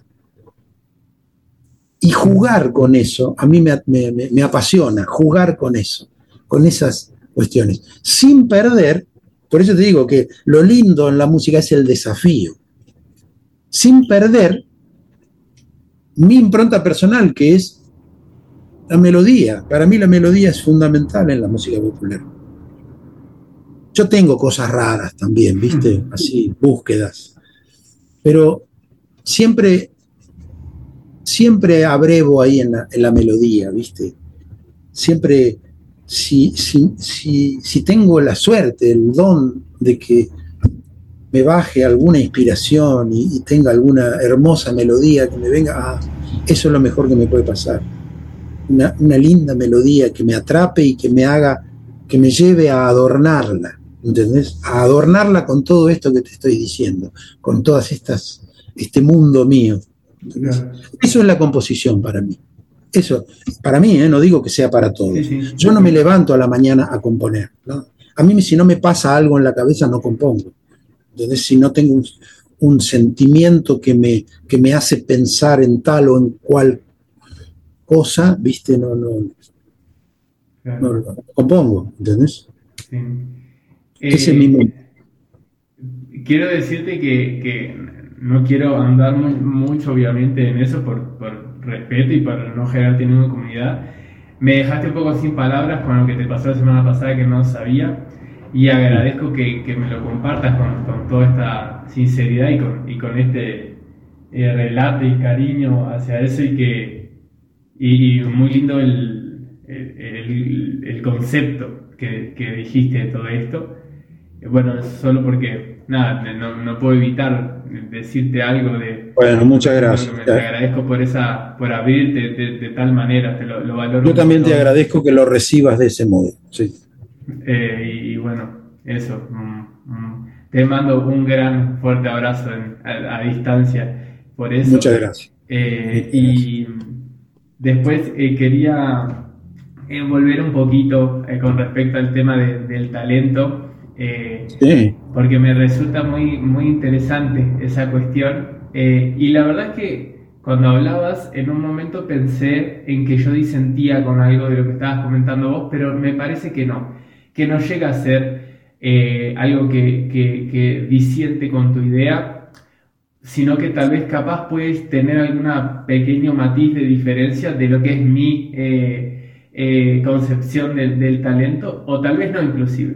Pero para mí justamente lo que yo siempre pienso es que no hay que idolatrar el talento justamente en la gente.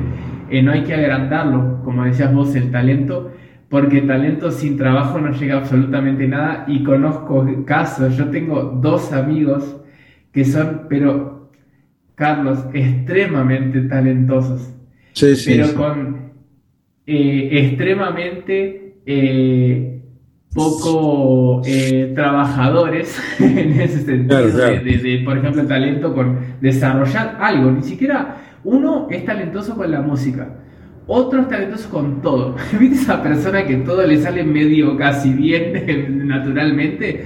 Pero eh, les ha faltado esa disciplina de voy a desarrollar algo y profundizar y, realmente no son buenos en algo porque justamente no, no trabajaron y no pulieron ese talento. Y para mí el concepto del talento yo lo bajo a un lugar mucho más mundano.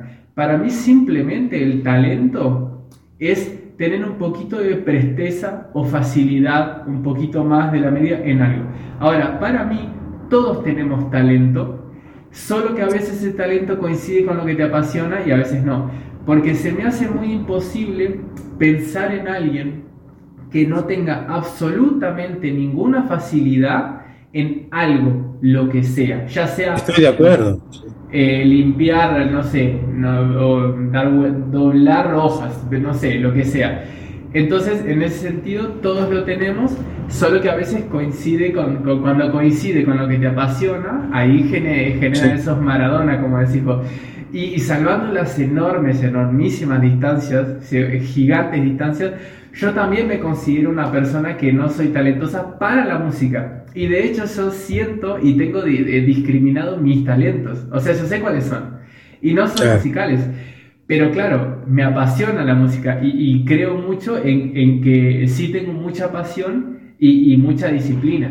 Entonces, no soy una persona talentosa, pero creo que por lo menos llegué a ser y quiero, quiero y necesito seguir avanzando y me falta mucho, pero sí llegué a ser un, guitarrista profesional. Yo lo considero así. Pero también me pasa eso de que inclusive detecto en dónde están mis talentos. Pero para mí justamente es eso. Y, pasa algo que es hasta, obviamente que si uno no, como decíamos anteriormente, todo hay que, hay que contextualizarlo, porque si no, contextualizar es parte de tener una inteligencia social, ¿no? Eh, y eh, entonces uno en el contexto y entendiendo, no es que te molesta, pero hay una pequeña parte de mí que me, me llega a molestar un poco, no a molestar, pero a hacer un poco de ruido cuando, por ejemplo, termina un concierto y alguien que le gustó viene a agradecer, ya desde ahí, súper agradecido con la persona que viene a agradecerte, lo, lo más lindo, ¿no? Alguien que te diga, me tocaste. Pero cuando alguien te dice, qué talento, medio que casi me molesta un poco, porque no, no es talento, es un montón de trabajo, pero claro, en el contexto se entiende, nada. Quería solo dar eh, ese comentario porque me quedé con las ganas de, de comentar lo que yo No, yo comparto, comparto lo que decís y yo creo que todas las personas tienen algún talento y que por supuesto a veces coincide y a veces no con lo que a uno le apasiona. Lo que pasa es que yo, viste, me, puse a pensar mucho en eso, más que nada por el hecho de que veo que hay mucha eh, tendencia a, la, a, idolatrar, viste, no al talento, sino al talentoso, solamente por ser talentoso. Y eso no es, no es mérito, ¿entendés? talento no es un mérito.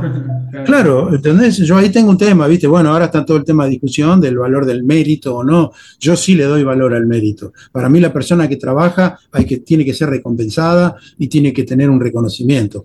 Punto. Ahora, vincular eso con cuestiones de que cada uno sale, de dónde viene cada uno, eso es otro tema, ¿viste? Pero, ¿entendés? Porque el, tema de lograr cosas tiene que ser a través del mérito propio de, haber trabajado, de haberte esforzado, de haber logrado cosas, por supuesto, poniendo, eh, si tenés talento, mejor. Y si no tenés talento, hacelo igual, porque si a vos te gusta, lo tenés que hacer. Y muchas veces, gente con menos talento logra mejores cosas que gente con más talento, justamente por este tema de, de la idolatría, ¿viste? todo el mundo, uy, che, loco, qué groso que sos, ¿Qué, viste el tipo, viste, se la creen. Hmm. Y, el talentoso, en realidad, yo pongo este ejemplo y con esto termino, el talentoso es como el que es lindo, viste. Claro, el tipo es lindo y todo el mundo dice, qué lindo que sos, qué lindo que sos. No, hermano, no sirve que vos a un tipo le digas qué lindo que sos. Como no sirve tampoco admirarlo por el talento que tiene, no, admirarlo por lo que hace. Admiralo por lo que hace. Lo que hace te gustó, te, tiene profundidad, tiene sentido. Bueno, en todo caso, eh, respetarlo y quererlo por eso, ¿viste? Y admirarlo por eso, pero no, no por el talento, ¿viste? Porque el talento, qué sé en fin. Listo, creo que quedó claro, ¿no? Sí, quedó. Y, me encanta eh, filosofar un poco, charlar de, de, esas cosas, me parecen que son muy pertinentes. Eh, a, nuestro mundo. Y quería preguntarte con respecto un poco, eh, para cerrar un poco el tema de la enseñanza, eh, yo sé que hay cosas de las cuales vos no, no, compartís o no coincidís tanto, porque te he escuchado comentarlo y, a mí también me pasa con algunas cuestiones sistemáticas de la, de la enseñanza universitaria. Y con varios compañeros acá, colegas, hemos hablado con respecto a, a algunas si se quiere, críticas, pero no desde el lugar de criticar. Justamente es eso. A mí me interesa pasar desde el lugar de la crítica a algo un poquito más. Porque criticar es fácil, encontrar el hueco es facilísimo. Ahora, ir a un poco más y tratar de intentar proponer o pensar ideas nuevas para mejorar, yo creo que ahí está el desafío. Entonces me interesa mucho, mucho ver tu punto de vista con respecto a eso. Eh, yo no, creo haberme expresado en contra de, la sistematización. ¿eh? Lo que sí, la cuestiono desde el punto de vista como eh, única manera de transmitir conocimientos. Este, sí, tiene mi cuestionamiento. La sistematización eh, a nivel institucional me parece que es necesaria, por ejemplo porque las instituciones no pueden, eh, las instituciones van más allá de las personas. ¿Me explico lo que quiero decir? No sé si es claro. La institución, la, persona llega y se va. La, persona pasa por la institución, la institución queda. ¿Entendés? Entonces, en la institución uno tiene que dejar, eh, tiene que dejar, eh, digamos, ciertas, ciertas este, pautas, ciertos mecanismos para el aprendizaje, ¿no? En relación a lo que uno quiere enseñar. Entonces, la sistematización eh, es productiva siempre y cuando esté hecha en función de un objetivo que es necesario eh, eh, la sistematización tiene que ser necesaria para lograr el objetivo y no por el hecho de transitarla. ¿Entendés? Este, por ejemplo, un ejemplo vale más que mil palabras. Si vos querés tocar una samba, primero tenés que aprender a rasguearla. Tenés que aprender, primero tenés que escucharla. Pero si vos querés tocarla en la guitarra, primero aprende a rasguearla. Antes de tocarla, eh, el arreglo, el arreglo de una samba una samba para guitarra solista, sí, está escrita, vos la podés estudiar y la podés tocar, pero si vos no pasaste por el rasgueo, si no rasgueaste zambas antes de tocar un arreglo de samba para guitarra, bueno, no, no, no funciona. Entonces, es sistemático que antes del arreglo aprendas el rasgueo. Es sistemático que antes del, que antes del rasgueo aprendas, eh, digamos, a, ubicar las manos en la guitarra. Es importante que hagas determinados ejercicios de ligados, ejercicios, o sea, todas cuestiones técnicas de la guitarra son importantes que vos las, las transites en determinado momento de tu vida de tu vida como alumno. Este, entonces, en ese sentido, la sistematización, yo, yo creo en la sistematización. Ahora, cuando la sistematización es el fin o sea, me refiero, la técnica es el fin y no el medio, estamos en problemas, ¿viste? Porque eh, la sistematización a veces se pone por encima de la persona que está. Y a veces esa persona no responde a los, a los, eh, ¿Patrones? A los patrones que, eh, puestos en, esas, en ese sistema. Responde de otra manera. Entonces vos ahí tenés que acomodar el sistema, la sistematización, la tenés que acomodar a esa persona. ¿Por qué? Porque, bueno, hoy que estamos en tiempos de inclusión, ¿viste?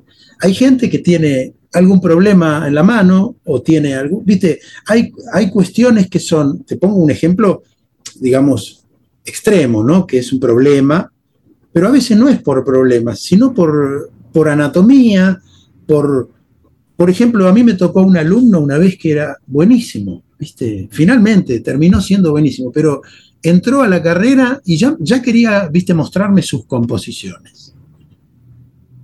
Y estaba cursando el primer año de guitarra folclore. Entonces me empezó a mostrar y yo lo escuché con, con respeto. Digo, che, tenés buenísimas ideas, pero ¿sabés qué? Ahí hay problemas de forma y hay problemas de lenguaje no, no llega a ser ni una samba, ni una vidala, ni, o sea, no, no sabes dónde, dónde pararte eso. Entonces, nosotros acá estamos para que vos aprendas el lenguaje, no para que aprendas a tocar la guitarra, sino para que aprendas a tocar la guitarra dentro del lenguaje folclórico. ¿Entendés? Entonces, vamos a hacer eso que esas ideas que tenés están buenas, pero tenés que transitar un poquito otras cosas antes, para que cuando vos encares una composición tengas conceptos, criterios de forma, criterios de rítmico, criterios rítmicos, porque si no es una cosa que se te ocurrió a vos que está llena de carencias, de carencias del lenguaje, de carencias técnicas, y que él me las mostraba como que estaban buenísimas. Entonces, ahí si yo me pongo en, ¿cómo se llama?, en sistemático, yo no lo hubiera, directamente no lo hubiera ni escuchado y no le hubiera valorado su, su tendencia.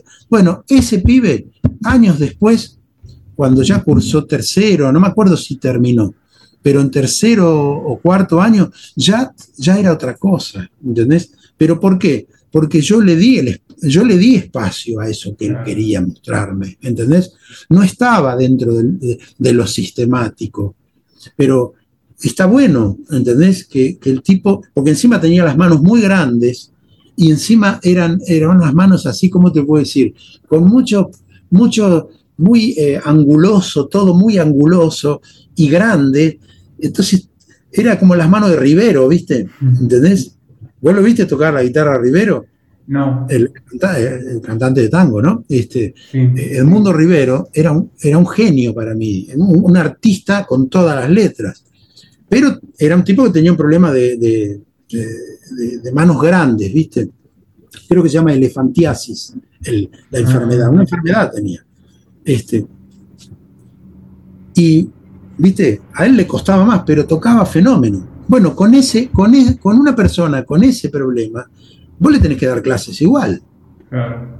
Ahí el sistema aplicado en tipos que no tienen ningún, ninguna característica particular, por ahí el sistema funciona, pero hay determinadas personas en donde el sistema no funciona. Entonces vos tenés que abrir un poco el panorama y tener comprensión, ¿entendés? Comprender a la persona. Porque el, todo lo vinculado a lo artístico, al, al hecho artístico, es guste o no, hay, hay una parte que es personalizada. Por ahí en matemáticas no están así, en las ciencias duras no están así, pero en, cuestiones artísticas hay que tener una visión un poco más comprensiva de, la docencia, ¿viste? Adaptarse también, no digo en un 100%, porque vos no vas a estar con cada alumno 100% adaptado a lo que él quiere, pero tenés un sistema, yo por ejemplo, mi sistema yo, yo hice programas mis programas yo los, los, los dejé en el conservatorio. Son programas, pero son programas, ¿cómo te podría decir? Este, con cierto nivel de ambigüedad, ¿entendés? No son estrictos. No son, tenés que tocar esto, esto, esto, esto y esto. Después de esto tenés que tocar esto, esto, esto y esto. No. Porque si viene un... ¿Cómo lograste eso? ¿Tenías varias opciones para elegir? ¿Cómo lograste esa ambigüedad?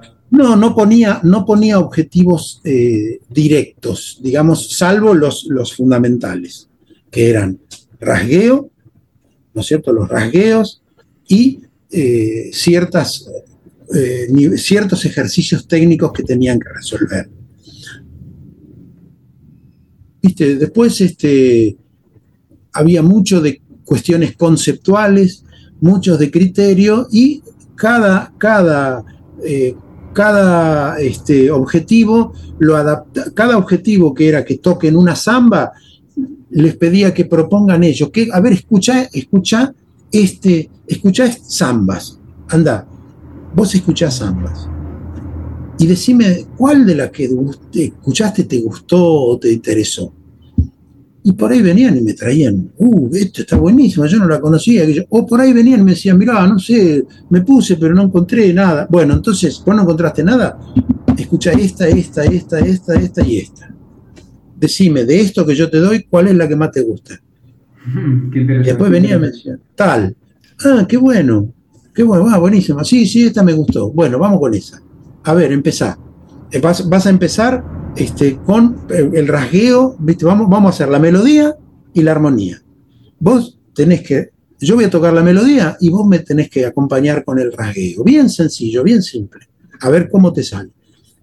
¿Viste? Una vez que aprendían el rasgueo, Em, le decía tocar a ellos la melodía y mientras le mostraba cómo yo hacía el rasgueo.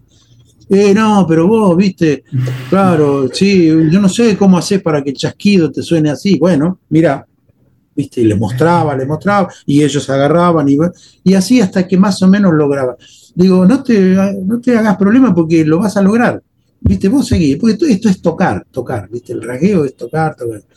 Mientras tanto, iban rasgueando, tocando la melodía, y fíjate qué se te ocurre, a ver, ellos ya, generalmente la mayoría ya tenían un cierto nivel, ¿viste? Porque es una carrera de grado.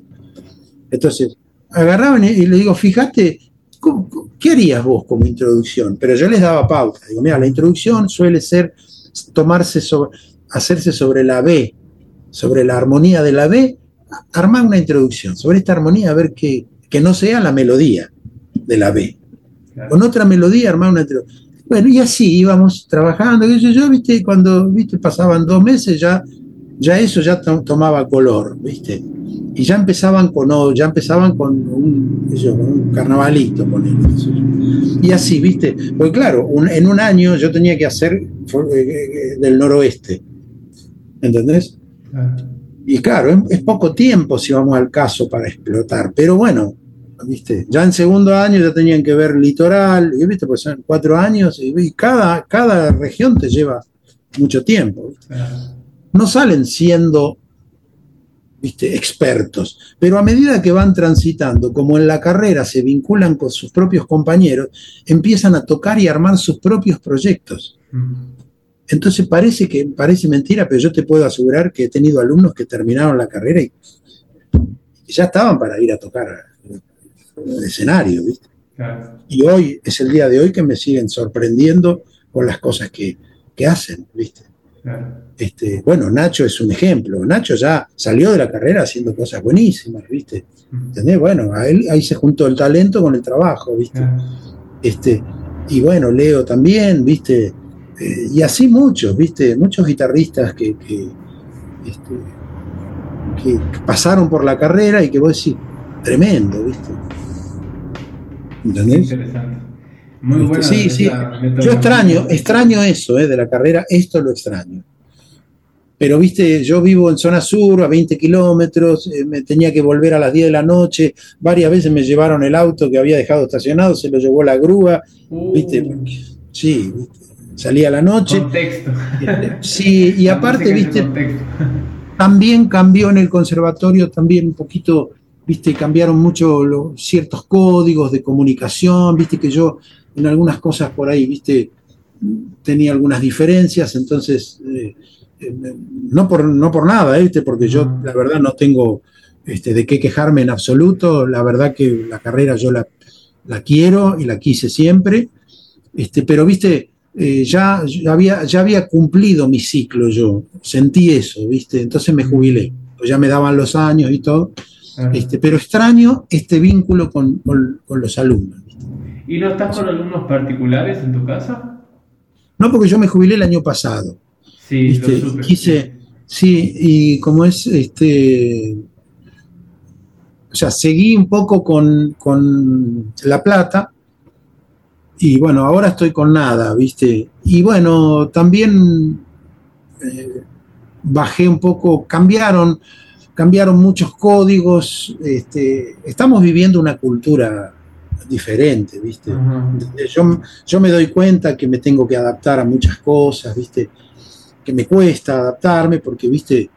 Ya tengo una edad, ¿viste? Y, tengo, digamos, mi, vengo defiendo un poco también mi propia cultura, ¿viste? Porque no, eh, yo no me considero estar, eh, ser una persona, eh, yo no reniego de mi cultura, ¿me entendés lo que quiero decir?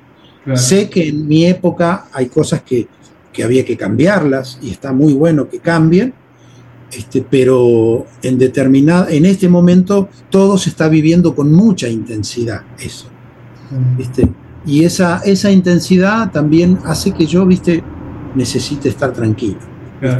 Así que este, voy, a, voy a tomarme un tiempo, no sé cuánto, qué sé yo. A mí, la verdad que este, el vínculo así con, gente que está aprendiendo y eso siempre me gustó porque aprendo yo también y me mantiene también vinculado a, las nuevas miradas, ¿viste? Porque eso también es un tema. Así que bueno, eso, eso es un poco mi, y, situación actual. Claro, y no sé si, bueno, igual vos siempre fuiste muy activo y decime si me equivoco, pero me dio la sensación de que después de, jubilarte volvió a crecer tal vez mucho más tu actividad como, eh, como músico de escenario. Ah, no obstante, siempre tocaste. Eh, ¿Me da la sensación que estás tocando más aún? O, no, no te creas, no, no, lo, no, mira, no, no, lo que ahora me voy de viaje, tengo una gira que tengo que hacer Francia y, España, voy a París y voy a Barcelona. Pero este, no ven, eh, bueno, toqué el otro día, esto que te comenté, este, y algunas otras cosas. El tema mío es que yo no, no tengo buena relación con las redes. Siempre fui una persona eh, muy poco afecta a buscar mi lugares para tocar. Eh, soy consciente de que estamos viviendo un momento histórico muy particular con respecto a los lugares para tocar música argentina en Argentina. Yo anduve mucho por el interior también, ¿viste? Este, haciendo casas de cultura, teatritos y, centros culturales. Este, eh, y, haciendo docencia también en conservatorios y eso. Eh, y nunca fui de promocionar mis actividades. Ahora mi hija me abrió un Instagram, viste, hace un año y medio, una cosa así, y pongo, viste, eh, pues sí, si vos entras a mi Instagram vas a ver que voy a tocar esta gira que tengo. Promocioné que iba a tocar la vez pasada, pero no, no, hago lo que hay que hacer. ¿Entendés? Primero porque no lo sé hacer. Segundo porque tampoco me entusiasma mucho. No, no me entusiasman las redes y no me entusiasma el momento histórico. ¿Entendés? Me parece que es el momento de, los, de esta gente, de Nacho Eguía, de, de Scalerandi, que te lo nombré, que es el momento de ellos, ¿entendés? yo ya tuve un momento donde pude mostrar mucho mi música, este, y tuve suerte, viste, con los trabajos, me pude jubilar, este, no estoy en mala situación económica, no tampoco es nada del otro mundo, pero estoy, estoy, estoy bien, este, tengo mi casa, este, y no, no, no estoy apremiado. Entonces, toco cuando me llaman. ¿Entendés? No ando haciendo cosas para, para tocar ni buscándolas. Por supuesto que me encanta que me llamen, me gusta, me gusta tocar. Eh, pero bueno, te vuelvo a decir, es un momento muy particular por estas razones que te digo, ¿no? Respecto a, los que es el momento de, gente que yo admiro mucho, este, que, están haciendo cosas y que, está bueno que, ellos toquen. Este, y por otro lado, mm, me, siento un poco afuera, ¿viste? De, de, esta, de esta situación tan politizada de la música folclórica. ¿Entendés? Respeto, ¿eh? Tengo absoluto respeto por los que han tomado una posición. Yo la tengo. Yo la tengo para mí, para mis amigos, para mi familia, la tengo y para mi vida, para mis actitudes. Este, la música que hago es una música comprometida. ¿Entendés? Y ese es mi compromiso. Con, con, una cultura, no con una, no con una cuestión partidaria ni con una cuestión política desde el sentido que se le da a la política, ¿no? Este, para mí la política es algo tan, tan amplio, ¿viste? Que yo en este momento lo, manifiesto de esta manera. Este, donde me llaman, voy, este, sin, sin este, eh, ¿cómo se llama? Eh, cuestiones partidarias, ni, ni un reconocimiento este, que esté vinculado a otras cuestiones que no sean la música para toda la gente, para todas las personas de buena voluntad que, sepan apreciar el trabajo de alguien que toca la guitarra. Para, para toda esa gente toco yo, para todo el mundo, para todas las personas. Este, así que este, esa, eso me aleja un poco, porque hoy, viste, las cosas están muy vinculadas a este, estar reconocido acá o allá, viste, con determinadas cuestiones, viste. El arte en ese sentido para mí está en un momento crítico este, y me mantiene un poco afuera. Así que este, el hecho de estar afuera no me incomoda demasiado, me da pena, este, pero pero es así, es como están dadas las cosas. Tal vez en el futuro esto pueda, pueda mejorar un poco.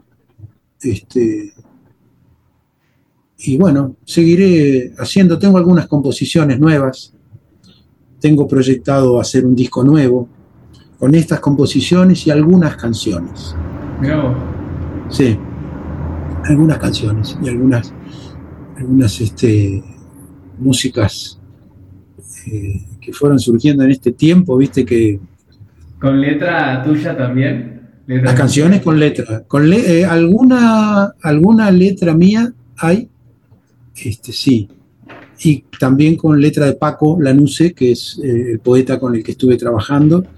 Este, y seguramente grabaré algo con mi hija, alguna de esas canciones con mi hija, Julia, que ella está más este, abordando más el mundo del jazz, este, pero es una apasionada de la música argentina y como hablábamos al principio, la música es, para mí es, la, es la que está hecha bien, con, ganas. Y, ¿no? mi mundo de la música incluye todas las buenas músicas del mundo. Así que ella me aporta, me aporta su mirada, su, su actitud musical, que está más vinculada al mundo del jazz, ¿no es cierto? Con una interpretación austera, donde, donde el centro de todo es la canción y no ella, este, y ni yo, ¿entendés? Es la canción. Para mí es eso, yo toco de esa manera, para mí la, lo, que estoy expresando es lo que me interesa que se escuche, no, no, me interesa que, que reparen, es más, me interesa que reparen lo menos posible en mí. ¿Entendés? Pero no digo que esté, no, no lo digo despectivamente con, eh, hacia otras eh, actitudes. ¿eh? O sea, mm. yo eh, reparaba, por ejemplo, esto que decía en, Juanjo Domínguez. Es imposible no reparar en un tipo como Juanjo, porque era una bestia tocando la guitarra. Pero Juanjo, además, era un artista, tenía, tenía, tenía este, algo muy importante, ¿viste? En, su, viaje. Como lo tienen tantos, ¿no es cierto? Que son, bueno, Yamandú Costa en Brasil es tremendo, es otro enorme artista. Este, y acá Juan Falú, ¿viste? Eh, él, justamente, él es más de tocar tranquilo, pero es un gran guitarrista, un gran músico y alguien que influyó mucho en mí, ¿viste? Su, actitud de vida, su, relación con la música, lo mismo Omar Moreno Palacio, son de la gente con la que yo tuve oportunidad de, de hacer crecer una amistad, ¿viste? Con los dos son dos grandes referentes que los traté mucho y los quiero mucho. Este, bueno, Omar Moreno Palacio ya no, no nos acompaña físicamente, pero siempre está en todo lo que hago. Lo mismo que Juan y, Eduardo Falú y, Atahualpa Yupanqui, Abel Fleury, eh, Roberto Grela, viste, este, toda esa gente maravillosa, tanto como los, los, grandes guitarristas clásicos también, viste, que están, viste, o Paco de Lucía, ¿viste? Este, Baden Powell, Jim Hall, eh, Pat Metheny, eh, Joe Pass, eh, Charlie Christian, te nombro así todos los que me vienen de los, de los que a mí me influenciaron tanto, ¿no? Este, bueno, espero, seguro que me estoy olvidando de algún importante mm. muy, muy grosso, este, pero bueno, todos esos tipos que nombré son toda parte de mi vida, ¿viste? Que siempre estoy recurriendo a ellos por algún motivo o en algún momento. Así que bueno, ahí estamos. No sé, che, pero ¿cuánto estuvimos ya? Estamos yo te, yo te libero, dos ¿eh? horas y yo te, te, quiero hacer mil preguntas más, pero también no me quiero abusar no, no, no, decime, decime. De tu tiempo. No, eh, tenga algunas cosas. No, nos extendamos tanto, pero alguna pregunta que vos realmente. Me, elijo alguna que otra, así queda el, sabor ahí para, un, para una segunda visita a mi podcast en algún futuro. Dale, dale. Eh, pero te iba. Ahora no sé con qué quedarme, ¿viste? Eh, no, no sé qué, qué, elegir. Pensá, tranquilo. Pero eh, una de las cosas que te iba a decir justamente, eh, bueno, me quedo con dos. Una, eh, aprovechando, haciendo pivot con este tema, de que justo quería preguntarte qué se siente y cómo es que en tu, en tu familia también haya un músico y trabajar, trabajar en este caso con tu hija, cómo, qué se siente, cómo es, me imagino que debe ser un, placer gigante, ¿no? Totalmente, sí, sí, es, es un placer, pero a la vez también es un aprendizaje muy grande que yo tuve que hacer de vida, ¿viste?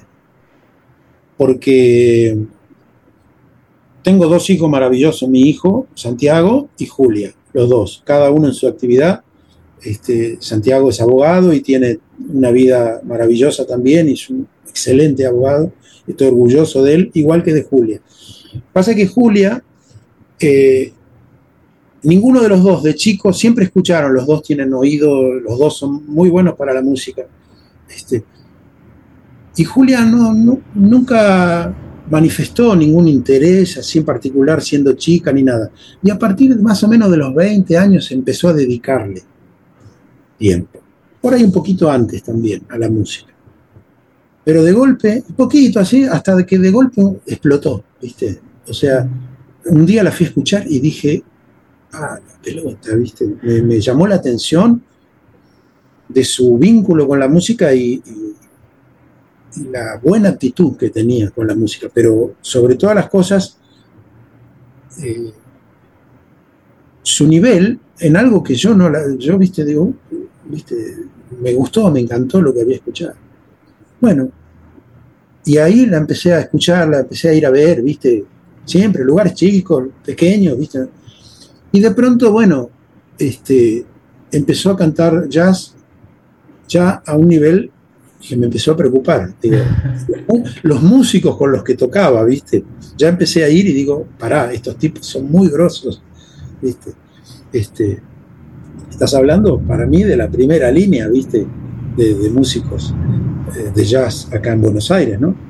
Este, no nombro a ninguno para no, para no, viste, este, no me gusta eso, viste, dejar afuera a, nadie, viste, porque hoy los músicos de jazz en Argentina hay muy buenos músicos.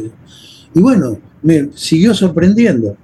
Así que en ese trayecto, durante el trayecto, ella siempre me decía, pa, tal, tal tema, eh, mira, me dijeron de en tal lado. No, eh, yo grabé un disco con Luciana Jury, no sé si lo conoces, un disco que se llama Maldita Huella. Es un disco, eh, no lo escuché, sé cuál es el disco, pero ese no lo escuché. Bueno, fue, fue mi, disco, el único disco que yo tengo de canciones, con canciones mías. Para mí es un disco que adoro, como, como la adoro a Luciana también, ¿viste? Es una cantante maravillosa. Y claro, yo canté, yo hice ese disco con ella, y este, cumplió un ciclo, ¿viste? El, vínculo con Luciana, ella tomó un rumbo solista muy importante, es una cantante, digamos, muy reconocida y, muy valiosa, pero tomó un rumbo distinto al mío, ¿entendés? En muchos sentidos. Y claro, quedó ese disco ahí, ¿viste? No pasó más nada con ese disco, quedó ahí. Y bueno, y un día Julia me dice, hace ya unos cuantos años, cuando yo ya dejé de tocar esas canciones, me dice Julia, pa, me dijeron en tal lugar, qué sé yo, porque claro, ella cantante, yo le digo, ¿no querés hacer eh, Le digo, sí, ella me dijo, le digo, sí, me encanta. Y fuimos y hicimos un par de temas, no me acuerdo en dónde, ¿viste? Y después surgió otra cosa, y surgió otra, te estoy hablando de hace 10 años atrás casi, ¿viste? Y ahí empecé, pero yo no, nunca le quise insistir, nunca, siempre las cosas surgen naturalmente. Nunca planteamos jamás un proyecto con ella. Ahora que yo quiero hacer este disco y que, viste, yo, viste, soy muy, con mis canciones, fundamentalmente, soy terrible, viste, porque me doy con un caño, no me considero ni un poeta ni un hacedor de canciones, para nada. Pero me salen esas canciones y alguna gente me dice que están buenas, y viste, como me pasó con el disco mío de guitarra, cuando yo hice mi primer disco de guitarra, yo presenté eso con, un temor terrible. Sí, el corazón manda. Yo pensé que, viste, bueno, qué sé yo, viste. Voy. Espero, espero que le guste a alguien, viste. Yo lleno de inseguridades, viste. Sí, sí, digamos, tengo. Soy un poco cara dura, viste. Mm. Eso sí, Siempre mi papá me lo decía, mira este, le decía a mi, a mi tío, le decía, mira este, se sube al escenario, va y toca. Eso sí lo tengo. Soy cara dura, pero cuando tengo que publicar, soy muy crítico de mí mismo. Muy crítico. Pero el corazón manda, los temas del corazón manda, yo ya los tenía muy madurados. Así todo me costó mucho. Y todo salió porque yo había grabado un cassette y se lo di a Gustavo Margulies, le dice así, y Gustavo Margulis, él me llamó para decir, no es que yo hice, fui, viste, llevé un... No, por medio de un amigo que se lo dio a Gustavo Margulis, me llama Gustavo Margulis y me dice que quería que yo grabe en la colección Guitarras del Mundo. Y yo eso, viste, no lo podía creer. Bueno, eso me dio cierta seguridad para sacar el segundo disco, Buenos Aires de Raíz. Y ese disco para mí fue también fundamental el corazón manda y Buenos Aires de raíz, porque Buenos Aires de raíz me instaló en, el, en La Pampa. No había un material desde Fleury, desde la obra inmensa de Fleury, no había un material nuevo de guitarra solista. En La Pampa, la región pampeana, que es guitarra pura. ¿Entendés? Y bueno, ahí empecé a creer, yo ahí empecé a creer que, bueno, que lo que yo hacía en guitarra tenía un valor, viste. Pero con las canciones no. Entonces, ¿qué pasó? Grabé en mi tercer disco que se llama Silencios del Suburbio un tema que se llama Campo Nuestro. Musicalicé un poema de Oliverio Girondo y lo canté yo en mi tercer disco. Todo un disco de guitarra, ¿eh? Es más, en ese disco participa Ramiro Gallo, participa Lilian Saba, participa Rubén Lobo en percusión, este, y el cuarteto de cuerdas, ¿viste? Un cuarteto de cuerdas. Este, pero es todo de guitarra, la guitarra es un poco el centro. Y metí esa canción. Y quedó buena, ¿viste? Y muchos me dijeron, y me la piden muchas veces, ¿viste? Entonces ahí creí mi canción, bueno, también salió, salió el disco de Luciana, que hice con Luciana antes, antes de mi tercer disco salió el disco con Luciana, con mis canciones, y ahí empecé a creer en un poco de que, pero viste, lo de las canciones lo tengo ahí un poco. Y ahí Julia, a mí me encanta cómo canta Julia, viste, porque es, es un canto muy, si bien ella viene del mundo del jazz, eh, tiene un componente austero muy importante, viste, en el canto. Eh, tiene una voz, un timbre hermoso y lo usa para cantar. No, no tiene otro objetivo, ¿viste? ¿Entendés? Y me gusta su actitud con la música. Entonces, me encanta hacer música con ella. Y ella tiene su personalidad también, ¿viste? Como todas las cantantes. ¿Eh? Y, y, hay que saber comprenderlas, ¿viste? Pero tengo un plus porque es mi hija. Por un lado, tengo una llegada y por otro lado, me pone los puntos también. Claro, se permite ponerte los puntos. Así que aprendo mucho con ella también. Pero también es muy respetuosa, también es muy respetuosa ella. ¿eh? Ella reconoce que yo tengo un, camino hecho, que si le digo algo, viste, me sabe escuchar, así como yo trato de escucharla a ella también. Así que desde todo punto de vista es maravilloso cantar como hija y aparte es ya a esta altura es un compromiso, porque ella tiene su propio nombre y su propia trayectoria ya. Y bueno, eso lo tengo que respetar también. Qué interesante, qué, interesante vivencia y qué interesante ida y vuelta con, tu hija. Gracias por, compartírmelo acá, muy interesante. Eh, y voy a, voy a ir... Eh, liberándote, porque sé que sos una persona que tiene mucha, mucha actividad. Eh, y, y, no voy a quedarme, no voy a hacerte una pregunta de las que tengo ganas de hacerte, sino que te quiero comentar algo mío. Así voy a, tomar este último momento para mi propio egoísmo y decirte que una vuelta, eh, un, un, concierto que me quedó muy marcado, eh, uno de los grandes conciertos que me quedaron así marcados en mi vida, fue una vez en la usina del arte, cuando te fui a escuchar eh, en el final de una gira que, sin mal no recuerdo, si no me equivoco, empezó en la usina y terminó en la, eh, en la, usina, creo, la usina del arte en Buenos Aires, la gira por la Argentina, donde tocaste con varios músicos, tocaste con como Vileski, que lo admiro un montón también, y con, con otros músicos percusionistas que, perdón, no me acuerdo los nombres, pero fue un concierto hermosísimo que me quedó hasta el día de hoy. ese es el último que quiero decirte en, este encuentro. Qué bueno, qué bueno. Sí, yo tengo un recuerdo muy, muy cariñoso de esos conciertos porque fue un ciclo y ahí quiero agradecer a Adrián Yáñez, que en ese momento conducía, no sé ahora si él está en la usina del arte, pero en ese momento me convocó para hacer ese ciclo y, tuve el gusto y el honor de ser acompañado y que me apoyaron este, y, elevaron mi música. Eh, sin, no tengo palabras de agradecimiento para Mogi, este, para Marcelo Mogileski, un, artista increíble, y gran persona, lo mismo Ramiro Gallo y todos los, el cuarteto de cuerdas que él trajo. Este, y, bueno, con Julia también y con Mariano Loiácono, enorme trompetista eh, de jazz que, que, hizo, no sé, un esfuerzo para comprenderme eh, que quería yo poner una trompeta este, en, una milonga, justamente que se llama milonga cuántica, por lo que habíamos hablado antes de la tercera mayor y la tercera menor juntas, ¿viste? Donde dos cosas en el, mismo lugar al mismo, o sea, en distintos lugares al mismo tiempo, ¿no?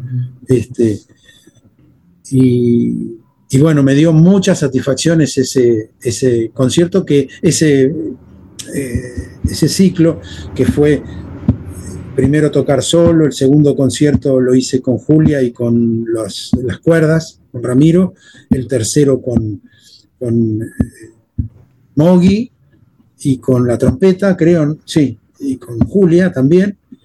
Y, el cuarto lo hice con todos los músicos en la sala grande.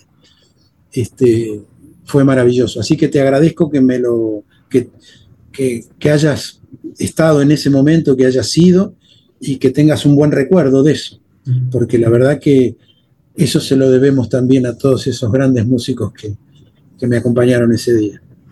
Así que bueno, para mí te agradezco el llamado, me encantó que, que, hagas esta, no sé, yo dije reportaje, pero no es reportaje, esta charla, que hayas tenido una charla con, con Leo y con Nacho, con Leo Andersen y con Nacho Eguía, dos valores increíbles, los dos, les tengo un respeto y una admiración muy grande, este, y con Juan, ni hablar, que hayas tenido que ahora yo cuando, disponga de tiempo tranquilo los voy a escuchar todos. El de Leo escuché, me falta un pedacito nada más, voy a escuchar el de Nacho, el de Juan, este, con, mucho gusto. Así que te felicito por el ciclo. ¿Vos estás viviendo en Brasil en este momento? En, San Pablo. Así que cuando necesites algo de acá, es, Qué bueno. comunícate conmigo. Bueno, yo anduve mucho en Brasil y, aprovecho para comentarte que yo trabajé mucho con Víctor Ramil. Víctor Ramil es uno de los grandes compositores y cantores populares de Río Grande do Sul. Por ahí su música no trascendió tanto en todo Brasil, pero es conocido solamente por, la, por gente que valora la música de Río Grande do Sul. ¿Eh? lo, voy a, lo voy a buscar porque no, eh, admito que le ignoro. Sí, tenés que conocer, si estás viviendo en Brasil, tenés que conocer el trabajo de Víctor Ramil. Es un, grande. Los hermanos de él también eh, han hecho un trabajo muy importante y fueron los que recibieron en Brasil a Mercedes Sosa. Ah, mira vos. Eh, cuando ella volvió de su exilio, pasó por Brasil y, la familia Ramil recibió a Mercedes Sosa. Son gente que quiero mucho y que son parte de mi vida musical también. Qué lindo, qué lindo y qué buen dato, te agradezco un montón. Por favor, un gusto. Y bueno, espero que lo disfrutes. Gracias a vos, muchísimas gracias por tu respeto y por, por, este, por este proyecto que estás llevando a cabo.